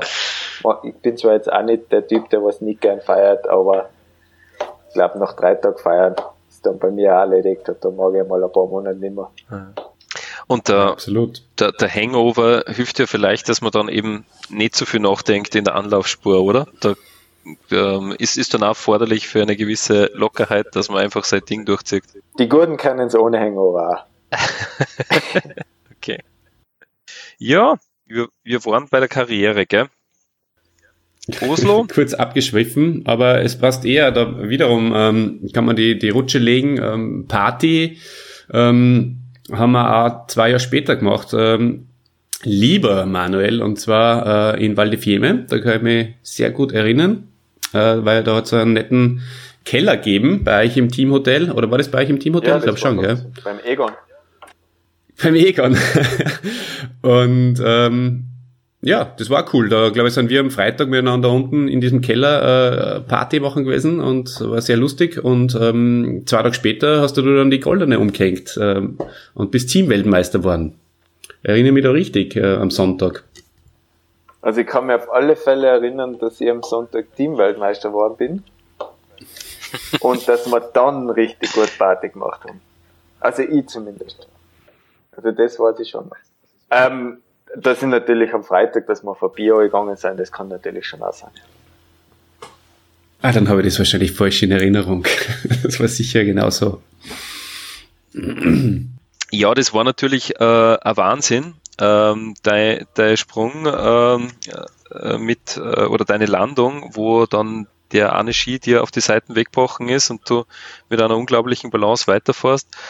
Und Warum ein Wahnsinn ist, glaube ich, äh, ist, weil sogar der große Alex Pointner äh, am Trainerturm, das hat man in der, im, im Video sehr schön gesehen, dann auch den Hut vor dir gezogen hat. Also der hat auch diese, diese Leistung anerkannt. Jetzt hast du vorher gesagt, äh, irgendwie mh, hm, die Skispringer, die machen das äh, aus der Intuition heraus. War das bei dir auch rein, sage ich mal, okay, ich stehe jetzt auf einen Ski, ich fahre da weiter. Hast du da nichts gedacht? Puh, irgendwas wird mir schon durch den Kopf gegangen sein dann mit der Zeit vor allem. Ja doch, ja, mit Sicherheit. Also das, was ich mir dann schon gedacht habe, ist, dass ich halt irgendwie über die Sturzlinie kommen muss. Also das war, war dann schon noch was, wo ich mir dachte, mhm. so, alles schön und gut, aber da muss ich jetzt drüber kommen, weil stürzen darf ich auf keinen Fall. Ich meine, wenn es jetzt ein Einzelbewerb gewesen wäre, wäre es nicht so tragisch gewesen, aber das Team, das kannst du halt auf keinen Fall im Stich lassen ähm, und habe mich da irgendwie über bis dahin halt gerettet, aber irgendwie ist mir leicht vor der Hand gegangen. Also wie, wie gesagt, es ist relativ bei so Sachen oft schwer Gründe oder oder wie auch immer dafür zu finden. Ähm, es war wahrscheinlich einfach ein ja. glücklicher Zufall zum richtigen Zeitpunkt, wo ja, wo ich natürlich auch wahrscheinlich gerade wirklich in der Balance gewesen bin und komplett über dem Ski gestanden bin, der was nur an meinem Körper dran war. In dem Ski, in dem Zeitpunkt, wo der andere Ski aufgegangen ist und allein deshalb dann einfach das auch irgendwie geschafft habe. Aber mir ist jetzt zwei Monate davor in Bischofshofen bei der Tournee das gleiche passiert und da habe ich es nicht geschafft und da bin ich gestürzt und dann noch ins Spital gekommen. Und ja, also immer kriege ich es auch nicht her. Ja, weil die Geschwindigkeit, die Geschwindigkeit im Radius ist ja, äh, da sind wir dann schon bei die, was nicht, 120, 130 kmh, oder? Das ist ja irre, wenn man da sozusagen äh, dann wann, wann ein Ski einem den Schwerpunkt drüber zieht. Das stimmt, aber wenn jetzt langsamer gewesen wäre, sagen wir mal 10 kmh nur, dann wäre die Zeit viel länger gewesen, vor dem Zeitpunkt da, wo man der Ski aufgegangen ist bis zur Sturzlinie, dann hätte ich nicht zwei Sekunden balancieren müssen, sondern zehn Sekunden, dann hätte es mich vielleicht eher geschmissen. Also wer weiß, was da vom Vorteil ist oder nicht. Ja, geschmissen hat es dir dann übrigens beim, beim Jubeln, nachdem du über der Sturzlinie drüber warst. Das ist, äh, ist auch ein, ein, ein sympathisches Detail am Rande. Uli, du wolltest nur eine Frage stellen. Ja, ich beobachte gerade unsere drei Skype-Bilder und äh, habe gerade gefragt, wen schaut ihr am, am ehesten an? Weil ich, voll, mir fällt immer wieder auf, ich schaue eigentlich mich voll gerne an. rechts oben ist man selber, oder? Und jeder schaut immer wieder rechts oben hin. Ob die Frisur eh sitzt, was natürlich beim Podcast es wichtigste ist. Naja. äh, na, ich weiß ehrlich gesagt immer genau, was ich. Achso, na, was war da los mit der Bindung? Das wollte ich fragen. Zum ja, Geier, was, halt warum schräg. ist die aufgegangen? Ich habe halt den Fuß schräg belastet gehabt und mhm. früher waren die Bindungen auch noch anders. Die haben nur so eine Feder gehabt, dass sie eben relativ leicht aufgehen, weil eigentlich der Zapfen hinten das stabilisiert hat und solange der drin ist, ähm, kann man vorne eh nicht raus, weil dann kann sich der Schuh nicht bewegen. Aber jetzt, wenn der hintere Zapfen aufgegangen ist, so wie es damals der Fall war, ist man sofort auch relativ leicht vorn rausgegangen mhm. rauskommen. Und ja, aber das war eh die letzte Saison mit der Bindung. Dann habe ich eh Bindungen gewechselt und auf ein anderes System gestellt, weil das Risiko, es ist einfach zu oft passiert und ja. Ah ja, apropos, das äh, fällt mir gerade äh, auf, was ist mit deinem äh, äh, Schalen, mit deinem Hartschalenschuh? Ähm, wie geht's mit dem weiter? Äh, ich meine, du musst jetzt nicht irgendwie was verraten, was du nicht verraten willst, aber ähm, war das für dich jetzt im Nachhinein eher äh, erfolgreiches Projekt oder nicht? Ja, da, das ist auch wieder sowas. Da tut man ganz hart irgendwie zu sagen, ob es jetzt wirklich erfolgreich war oder nicht, weil schlussendlich sind die Steps noch nicht passiert, was ich mir erhofft habe. Mhm. Und auf der anderen Seite sehe ich natürlich ein Riesenpotenzial im Projekt an sich, aber es gehört halt noch auf wesentlich bessere Beine gestellt was dann schlussendlich auch wieder Zeit- und Kostenfrage ist und eine Frage auch, wie, ähm, wie das Interesse vom Verband her ist dran, weil es ist ja nicht mein Privatprojekt, das könnte man sowieso nicht leisten. Ähm, es kostet natürlich schon einiges, sowas auf die Füße zu stellen und ja, und von dem her, wie gesagt, das sind auch wieder so hätte wahre Sachen. Ich habe das vor drei mhm. Jahren beschlossen, weil, weil ich, weil ich ein riesiges Potenzial in dem ganzen Projekt gesehen habe. Deswegen würde ich die Entscheidung zur jetzigen Zeit sicher nochmal gleich treffen. Ähm, auf der anderen Seite sehe ich halt auch, dass, dass wesentlich mehr schon dabei herausschauen hätte können, aber das ist halt einmal so.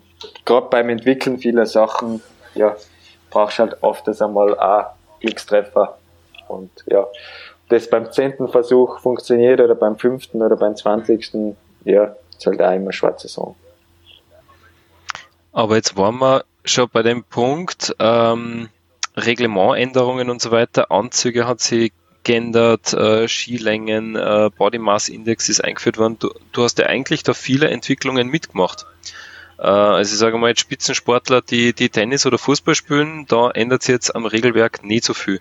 Beim Skispringen hat sich ja in in deinen letzten aktiven 20 Jahren doch sehr, sehr viel getan. Was war da für die, sage ich mal, eine Änderung, mit der du äh, recht schwarz recht gekommen bist? Das ist auch wieder ganz schwarz. Also ich kann es ja leider an den Zeitraum festlegen, zum Beispiel, wie wir davor schon gesagt haben, bis, bis 14, 15 ist eigentlich ganz steil bergauf gegangen, 16 eigentlich auch noch gut und dann ist einfach eine schwere Zeit, dann waren ein paar sehr schwere Jahre dabei, wo auch viermal Schlüsselbeinbruch zum Beispiel war. In der Zeit sind die Anzüge wesentlich weiter geworden, da da war, das war auch die Zeit vor die, die Drachenanzüge, was wir da, wir Österreicher damals entwickelt haben. Ähm, okay.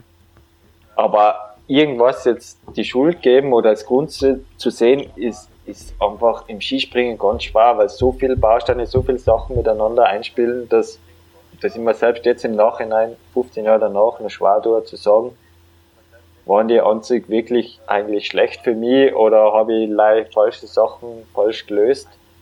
Ähm, oder war das, keine Ahnung, war ich vielleicht mhm. generell in, in, meiner Spätjugend einfach mit gewissen Sachen überfordert?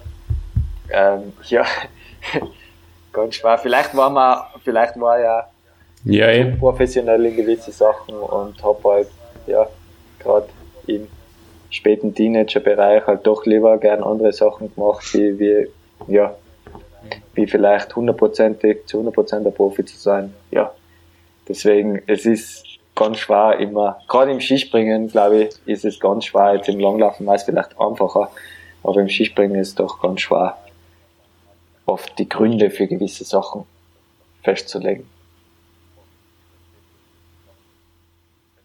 Das denke ich mal, ja. Aber ähm, ich meine, es muss ja auch nicht sozusagen jetzt der, der einzige Grund sein, so wie du sagst, es sind immer mehrere Geschichten. Aber als Skispringer muss man halt schon zumindest äh, sich verändern können, Das sonst stimmt. hat man gar keine Chance. Ich glaube, das ist auch der Hauptgrund, warum ich immer noch dabei bin. Weil das macht das Ganze sehr spannend und die ganzen vielen Veränderungen, ja, die, die stellen die immer wieder vor neue Rätsel und vor neue Aufgaben und wenn ich mir denke, jetzt, bah, ich wäre jetzt, wenn wir gerade davor beim Langlaufen waren, ich wäre jetzt klassischer Langläufer, 50 Kilometer oder keine Ahnung was und das ist immer das Gleiche und ich weiß, ich kann da mit so vielen Sachen nicht wirklich was rausholen, außer ich trainiere noch härter. Oder das Thema Doping spielt natürlich eine Rolle, ja. Dann, weiß nicht, das wird mich wahrscheinlich nie so lang fesseln wie, wie, wie, wie der Skisprungsport, was mir jetzt doch 20 Jahre lang auf Profiniveau fesselt und fesselt hat und ja, wo, wie du sagst, immer wieder, du echt in so vielen Bereichen immer wieder, egal ob körperlich, mental, vom Material her, vom Zusammenbau, von der Technik, das verändert sich alles über die, also in den letzten 20 Jahren hat sich so viel verändert, dass es eigentlich nie langweilig geworden ist, egal ob man gerade gut oder schlecht gesprungen ist. Eine Frage, die ich äh, gestellt habe, ist 13, 14, äh, 2013, 2014 hast du den äh, Conti Cup Gesamt, äh, die Gesamtwertung im Conti Cup gewonnen. Äh, kriegt man da auch eine Kugel? Nein, da kriegt man gar keine Kugel, da kriegt man, da, warte, ich kann's dir zeigen. Die linke Medaille da, die was eigentlich durchsichtig ist. Aber das ist die gleiche Medaille, die was, glaube ich, für den Schanzentournee-Sieger gibt. Also wirklich ein großes Repertoire haben's eh nicht. Also wenn man irgendwas irgendwann mal gewonnen hat, kann man das oft auch für andere Sachen verwenden. Also vielleicht kann ich da einfach das ausradieren und für Schanzentournee hinschreiben. Und dann ist es, ich, eh die gleiche Medaille. Naja, da deine Karriere noch nicht beendet ist, kannst du das einfach auch so Genau. gewinnen. Also, es- War mir eh lieber, ja. Du, und Manuel, okay. du, du hast ja, ja die, die WM-Medaille hast du tätowieren lassen auf dem Unterarm, wenn ich das richtig gesehen habe auf die Fotos. Ja, Ja, Tatsache. Das ist die FIS-WM-Medaille. Äh, ah ja, genau. Und jetzt äh, eine ganz banale Frage, aber warum äh, tätowierst du die Medaille, wenn es eh in deinem Wohnzimmer hängt, sozusagen? Ähm, du kannst das eh, es ist ja nicht eins zu eins tätowiert. Und generell hat man die Schneeflocke natürlich Tag und ja, irgendwann einmal gehen da dann die, die, die guten Ideen für die Tattoos auch aus und dann muss halt zu solche Sachen greifen. Aber auf der anderen Seite hätte ich ja noch genug Platz für weitere große Medaillen. Also an dem wird es nicht scheitern. hast du, hast du vor, die, dich auch weiter tätowieren zu lassen? Ja, jetzt kommen wir zum ganz gemeinen Thema. 1. April und 8. April hätte ich meine zwei Termine. Die fallen jetzt dank Corona ins Wasser. Das Mm. ist eigentlich wirklich das Einzige, was mich wirklich anzieht im Moment an der Krise, weil ansonsten beeinträchtigt sie mir nicht wirklich, weil ich sowieso die ganze Zeit daheim hocken muss und an der Masterarbeit schreibe oder trainieren gehe. Also viel größer ist, sind meine sozialen Aktivitäten momentan sowieso nicht. Ähm, aber natürlich, dass meine nächsten Tattoo-Termine flach fallen und ich nicht weiß, wann ich dann wieder Zeit habe, ist natürlich sehr, sehr bitter. Schade, sehr schade, ja. Ja. Oh. Aber es, es, es gibt noch keine Tätowierer, die mit, mit äh, Maskenschutz ins Haus kämmern und äh, unter quarantänesicheren Umständen tätowieren. Aber vielleicht, wer weiß, wie sich die Welt entwickelt. Ja? Supermärkte werden bald nach Hause liefern äh, oder dann jetzt schon. Vielleicht irgendwann einmal die Tattoo-Studios. Ja, wenn das so weitergeht, stelle ich mir sonst selber eine Maschine. Dann kann ich jetzt habe ich ja Zeit zum Üben. Und wenn das nur länger so der Fall ist. Jawohl. Ja, sehr cool. Ja, ja, ähm, passt. Wir karrieretechnisch äh, sind natürlich noch einige Höhepunkte, aber ähm, wir wollen ja auch mal zum äh, Ende kommen. Ähm, ich habe mir dann aufgeschrieben Bronze bei der Flug-WM am Kulm und ähm, Platz drei in Rucker äh, in Willi in, in, in, in, und in Willingen äh, 2016 und 2017, äh, das war überhaupt, glaube ich, der beste Saison 2016, 2017, mhm. oder? Da hast du dann auch noch WM-Bronze im Team. Und deinen äh, ersten Gesamtweltcup, äh, dein, Entschuldigung, deinen ersten ähm, Weltcup-Sieg äh, im Team in Oslo gefeiert. Mhm. Und da bist du auch wieder Platz, äh, hast du auch wieder den zehnten Platz im Gesamtweltcup erreicht. Ähm, wie schon einmal zuvor, 2011 Nein, da hast du gesagt, oder? WM, da bin ich, glaube ich, dann schlussendlich Elfter geworden. Aber ah, okay. Mhm. Naja, Spitzensaison. Und ich, ja, aber natürlich hätte ich ja gern lieber mehr erreicht. Sehr ganz klar, ich meine, das geht halt an jeden so, aber ja, ich kann da, ist halt kein Wunschkonzert. Ja, ich kann dir schon sagen, warum du dann nachher nicht mehr erreicht hast, weil äh, in dem gleichen Jahr waren wir dann wieder am Novarock miteinander und ja. äh, das ist offenbar Karriere schädlich. Das, das zieht sich ein bisschen durch, gell? Mhm. Weil äh, nach, nach der WM-Medaille in Val di Fiemme äh, war der Manuel mit, mit dir und auch mit mir auf dem Festival, dann 2017 Novarock. Ähm, also waren wir schon grübeln über Gründe, dann wollen wir nicht hoffen, lieber Oliver, dass du da irgendwie einen Einfluss hast. Aber ich war ja schon zu oft auf Festivals, von dem her. Das sind ja jetzt nur die zwei, die ihr wisst. Denk mal, ja, du, du bist ja sehr musikbegeistert äh, oder ein großer Musikfan.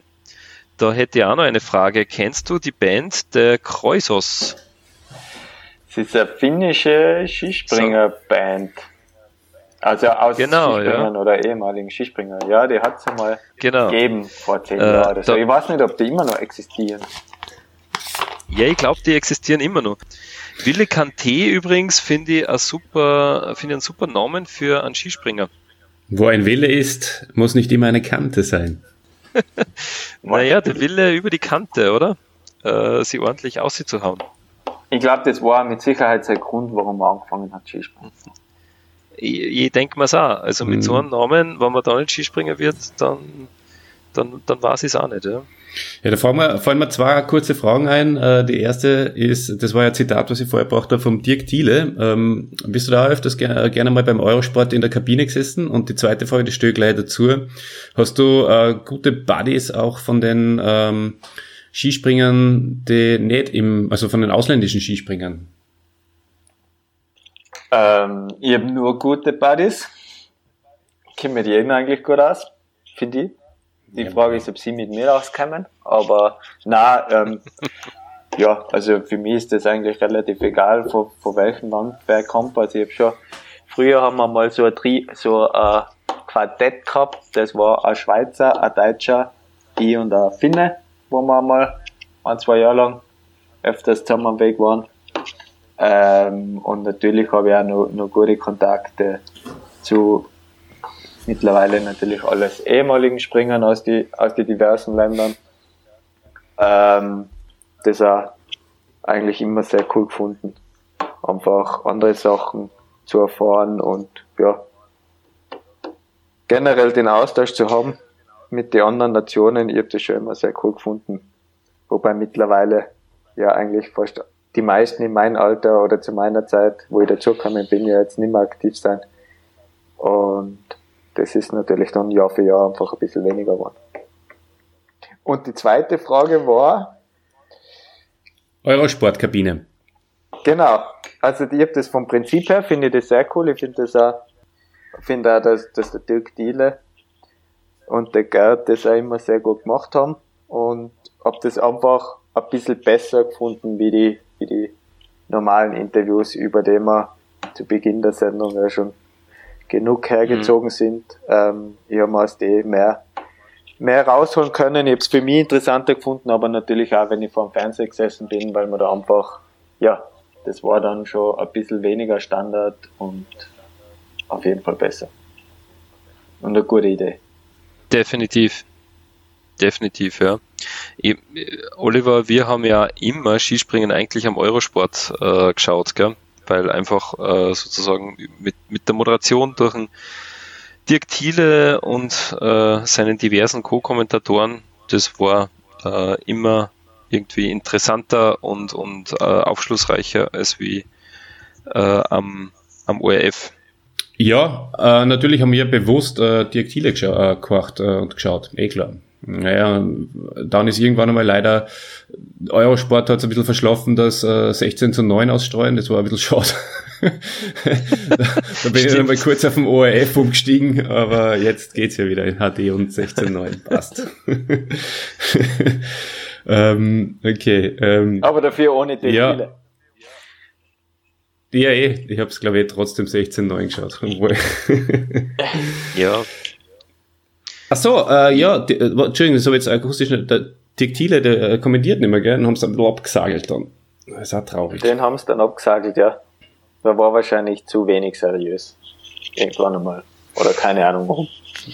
Nein. Ja, wobei man ja seriöse Sportkommentatoren auch nicht unbedingt, äh, auch nicht unbedingt immer braucht. Aber ja. Na, Oliver. Ja, also zur Karriere wollte du sagen, 2018 erste Teilnahme Olympische Spiele, 2019 Seefeld waren sicher für dich auch nochmal äh, Highlights. Vielleicht magst du noch ein, zwei Worte dazu sagen. Naja, das waren eigentlich ein bisschen negative Highlights, weil, okay. weil wir, ja, weil wir bei Olympia nicht wirklich was erholt haben. Ähm, dann der vierte Platz im Team hat natürlich schon sehr sehr wehtan, auch wenn er absolut nicht überraschend gekommen ist. Und ja, und Seefeld war im Prinzip ja. Ich habe zwar teilgenommen, aber ich habe von vornherein gewusst, dass meine zwar bei einem Bewerb teilgenommen, aber gewusst, die Medaillenchancen sind da nicht vorhanden für mich. Und ja, das macht dann auch wirklich keinen Spaß, wenn man, wenn man im Mittelfeld mitspringt und, und weiß, das Wunder wird nicht passieren, dass man da wirklich eine Chance hat, weil für das bin ich ja viel zu sehr realist. Zwar mhm. gut, wenn ich weiß, ich habe die Chance, dann glaube ich an mich, aber wenn ich weiß, dass ich sie nicht habe, dann wäre ich auch nicht an mich glauben. so, so war das bis jetzt immer und ja, von dem ja. her hätte man das als Zuschauer genauso geben können. Das heißt, du hast das gar nicht so genießen können da in Seefeld, oder? oder Nein, gell, gell, weil, ja, für das war die Form einfach nicht vorhanden. Bei der WM in Seefeld, da waren ja die viele Sprungbewerbe äh, in, in Innsbruck. Wie hast denn du da so die, die Stimmung erlebt? Äh, schlecht, katastrophal. Also die, ich glaube, das haben sie alle ziemlich verschlafen. Ich glaube, damit hat da keiner gerechnet, durch das, dass, dass die Vier-Schanzentournee so ein Selbstläufer ist und wahrscheinlich komplett ohne Marketing da die Stadien immer komplett voll sein ist man halt wahrscheinlich davon ausgegangen, dass wenn WM ist, dass das Gleiche passiert, aber dem war absolut nicht so. Also mhm. es waren ja wesentlich weniger Zuschauer bei der WM als wie normal beim Tourneebewerb, obwohl mhm. ein Traumwetter war. Und ja, ich glaube, mhm. das ist in erster Linie daran gelegen, dass die Leute einfach nichts haben davon, dass überhaupt der WM ist. das haben wir auch so erlebt, Oliver, gell? Das können wir absolut bestätigen. Also das ja. war wirklich äh, von den drei WMs, wo ich dabei war, eben Oslo, Val di Fiemme und das äh, mit Abstand die fahrerste. Also jetzt vom, von ja, Stimmung. Und das, obwohl naja. Val di Fiemme äh, eigentlich vom Ort her schon normal, also für die normalen Bewerbe natürlich relative Geisterbewerbe sein. Ähm, und es eigentlich relativ ja. leicht sein müsste, so ein Tal zu schlagen bei einer WM. Ja, ich kann mich nochmal zurück zur, zur, zur WM in Seefeld und die Sprungwerbe in Innsbruck. Äh, das, war, das war tatsächlich so, das war echt ein wenig schade, dass da wenig Stimmung war. Und äh, Oliver, du kannst dich vielleicht erinnern, der, der, äh, wir waren dann im Bierstirndl und da hat auch der, der, der, der mit dem wir geredet haben, Kellner wird, wer immer, hat gesagt, naja, es ist eigentlich ein Wahnsinn, es ist nichts los und es ist kein Vergleich zu Vierschanzentournee. Also mhm. Also irgendwie sehr schade. Wobei in Seefeld schon eine Stimmung war. Also Seefeld mhm. habe ich, ähm, habe ich da stimmungsmäßig ganz, ganz gut erlebt. Auch bei die, bei die Siegerehrungen und so. Aber wie gesagt, schade, dass, dass Innsbruck da es nicht geschafft hat, auf, auf Höchstform zu sein, partytechnisch. Genau so ist es, ja. Vor allem wir waren in Stimmung in Seefeld. Ja, Seefeld okay. war wesentlich besser. Also an unserer Stimmung äh, äh, wäre es aber nicht gelegen, Uli, weil wir waren auch bei den bei die Innsbruck-Sprungbewerbe gut in Stimmung, was ich mir erinnern kann. Aber ja, so, so geht's. Ähm, genau. Du, ja, ähm, bevor wir äh, nur, bevor ich meine meine letzten zwei Fragen stelle, äh, würde ich ganz gern noch äh, das Wort der Woche einspielen. Das ist auch eine Rubrik von unserem Podcast. Ähm, das Allerdings. Ja, hast äh, du denn eins mitgebracht? Weil ich hab keins. Nein, ich habe keins mitgebracht, das spiele ich ähm, nachher äh, wieder ein. Das wird nämlich äh, unser lieber Freund, der Dida, das mal uns anbieten. Ah, vom Dieter kommt es. Äh, das ist Ja, schön. ja. Ja, das Mhm. freut mich, dass der Dieter einmal eine, eine Spende macht für das Wort der Woche. Lieber Mhm. Dieter, schönen Gruß an dich an dieser Stelle und danke für dein Wort der Woche. Wort der Woche. Ja, hallo Oliver, hallo Christian, da ist der Dieter. Und ich darf mich heute mal bei euch aus einem anderen Grund melden als normalerweise. Ihr bekommt jetzt kein Feedback, weil ich bin nämlich live in eurer Sendung zu Gast und ihr interviewt gerade einen Skispringer, den Fetti. Hallo Fetti, äh, vielleicht erinnerst du dich nur an mich. Bin der Dieter. Aber in Zeiten wie diesen habe ich euch ein ganz spezielles Wort mitgenommen. Und zwar das Wort Fatalismus. Fatalismus. Hat das irgendwas mit Vater zu tun? Nein, selbstverständlich nicht.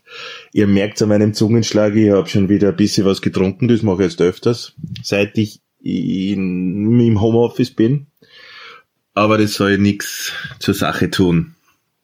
Fatalismus, was bedeutet das? Äh, es ist eine Haltung, bei der die Ergebenheit in die als unabänderlich hingenommene Macht des Schicksals das Handeln bestimmt. Ja. Passt irgendwie zur aktuellen Situation, glaube ich. Burschen, macht's weiter so, ihr seid super. Ich wünsche euch alles Gute. Servus. Yes.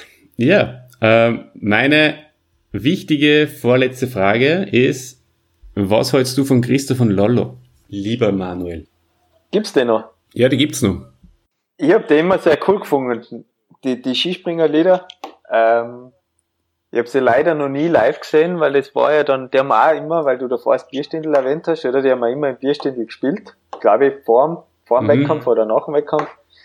ist natürlich bei mir sie nie ausgegangen in den letzten 20 Jahren, weil ja doch immer dabei war. Das wird sich aber sicher in den nächsten Jahren dann irgendwann einmal ändern und dann werde ich auch Zeit haben, einmal im Stadion unten stehen, mit euch vielleicht ein Stiegelbier zu trinken und dann auf ein Christoph und Lolo Konzert zu gehen und die Burschen einmal live zu sehen. Das war mal so ein Plan. Ja, wobei Christoph von Lollo ja jetzt äh, gesellschaftskritische Lieder singe und, und keine Skispringerlieder. Wo, wo, wobei man es, glaube ich, auch nachvollziehen kann, weil waren die jetzt die letzten, ich glaube, die gibt's auch schon seit 20 Jahren, oder? Wenn die 20 Die Jahre nur von Skispringen 20 Jahren. gesungen hätten. Ein Ja, bisschen länger, ja. definitiv. Oder länger sogar, ja. ja. Ich empfehle euch den Äh. Christo von Lollo Podcast, den wir äh, gemacht haben, anzuhören. Ach so, ja, die waren natürlich, das waren ja einmal deine Helden der Woche, lieber Oliver. Genau. Ähm, mein, meine, meine letzte Frage, bevor ich, ähm, wenn es für euch passt, die Abmoderation dann machen äh, mache, ist, ähm, das ist nochmal natürlich eine sehr beinharte Journalistenfrage. Jetzt passt, mach die nochmal für auf was gefasst. Also, du bist ja eigentlich eine Zeit lang oder relativ lang ähm, so eher so ähm, ein Babyface gewesen, hast du eh vorher schon gesagt, hast jünger ausgeschaut, mh, ein bisschen so ein glatterer Typ und dann hat es irgendwann einen Zeitpunkt gegeben, wo es dann plötzlich die mit Abstand coolste Matten im ganzen Skisprung-Zirkus gehabt hast und die ganzen Tattoos sowieso dann sich gehäuft haben und so.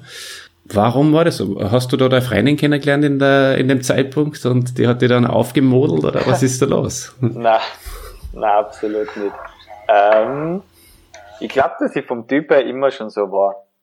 Ähm, Gerade was die Frisuren und den Bart und so weiter betrifft, hat natürlich spielt große Rolle als Bundesheer. Ich war dankbarerweise zehn Jahre lang Zeitsoldat und habe die Unterstützung genossen, was natürlich ein super System ist in Österreich für die Sportler, einfach um, um neben dem selbstständigen, extrem ähm, leistungsbezogenen Einkommen eines Skispringers, was von, von sagen wir mal, minus 10 bis 100 gehen kann, ähm, Mhm. auch irgendwo angestellt sein und, und äh, an, sagen wir mal, monatlich einen Lohn erhalten zu können, ähm, was einfach super ist. Und ich war einfach zehn Jahre lang beim Bundesheer von 20 bis 30. Und da sind natürlich die Regeln für jeden Soldaten gleich. Das heißt, die Haare dürfen nicht über die Ohrwaschen gehen und nicht ins Knack. Also es ist nicht Okay, alles klar. vorn, vorne Business, hinten Party, sondern es ist überall Business. Und der Bart muss auch Mhm. glatt sein. Das haben sie leider erst vor ein paar Jahren gelockert, das Gesetz. Jetzt, wo ich nicht mehr dabei bin, jetzt dürfen die Soldaten mittlerweile ein Bart auch tragen. Wobei, jetzt bin ich ja wieder glatt im Gesicht. Grüß euch im Hintergrund. Die Familie von Ja, Christian. meine Kinder sind jetzt, genau, meine Kinder sind jetzt einer gekommen. Sie, sie hören die leider nicht, weil, weil ich die am Headset habe. Aber sie haben sie doch, die kennen die natürlich aus dem Fernsehen.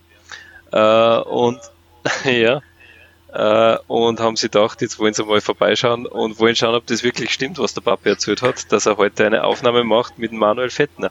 Winkt mal in die Kamera, Kinder. So, Ähm, vielleicht, vielleicht äh, zu, eine schöne Schlussfrage, ähm, weil gerade deine Kinder, lieber Chrissy, da waren. Ja. Ähm, die kämen ja öfters Bei mal dir- beim Podcast vorbei. Podcast vorbei.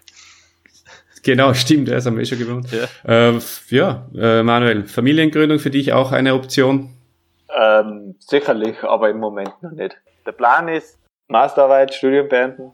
Das ist Plan 1. Dann springen, sehe ich, wie es wird, also maximal zwei Jahre noch.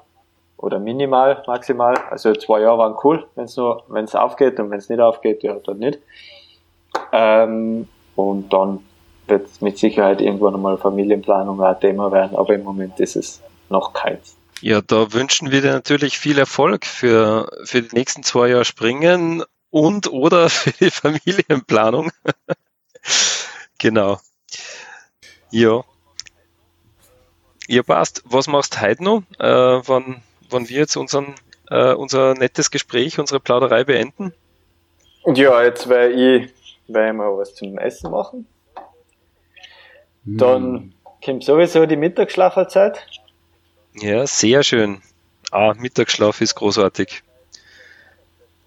Und dann werde ich mich wieder an die Arbeit setzen und schreiben und vielleicht noch eine Runde spazieren gehen mit dem Hund, wieder mal raus. Ist auch nicht blöd, ab kurz. Und ja, und weiterschreiben. Im Prinzip kein besonderer Tag. Alles klar. Ja, dann ähm, sage ich danke, ähm, lieber Manuel. Ja, bitte, war echt cool, Ja, danke auch. euch wieder mal zu hören und natürlich die, die Hoffnung, die Hoffnung stirbt natürlich zuletzt, dass wir uns doch alle gemeinsam im Juni beim Crossbotcher wiedersehen werden. Ja. Auf die Pannonia Fields. Unbedingt. Das wäre eine wunderbare Geschichte. Da würde ich Genau. mir auch gefallen. Ja, in dem Sinne, in dem Sinne sage ich jetzt mal, äh, hoffentlich passt es dann im Juni wieder. Gesund bleiben, liebe Leute. Danke. Bevor wir die mit uns äh, mit der Bananenrubrik uns äh, verabschieden, letzte Worte äh, an die Fans vielleicht noch von Manuel. Hast du noch irgendeine letzte Botschaft?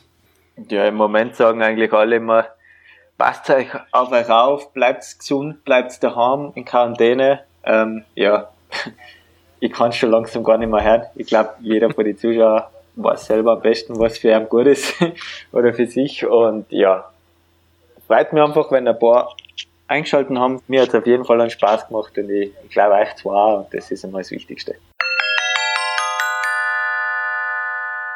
Mmh, die Bananenrubrik. Ja, dann habe ich noch eine Frage an den Christian und äh, die lautet, was magst du lieber? wunderschönes Stück Holz oder Bananen.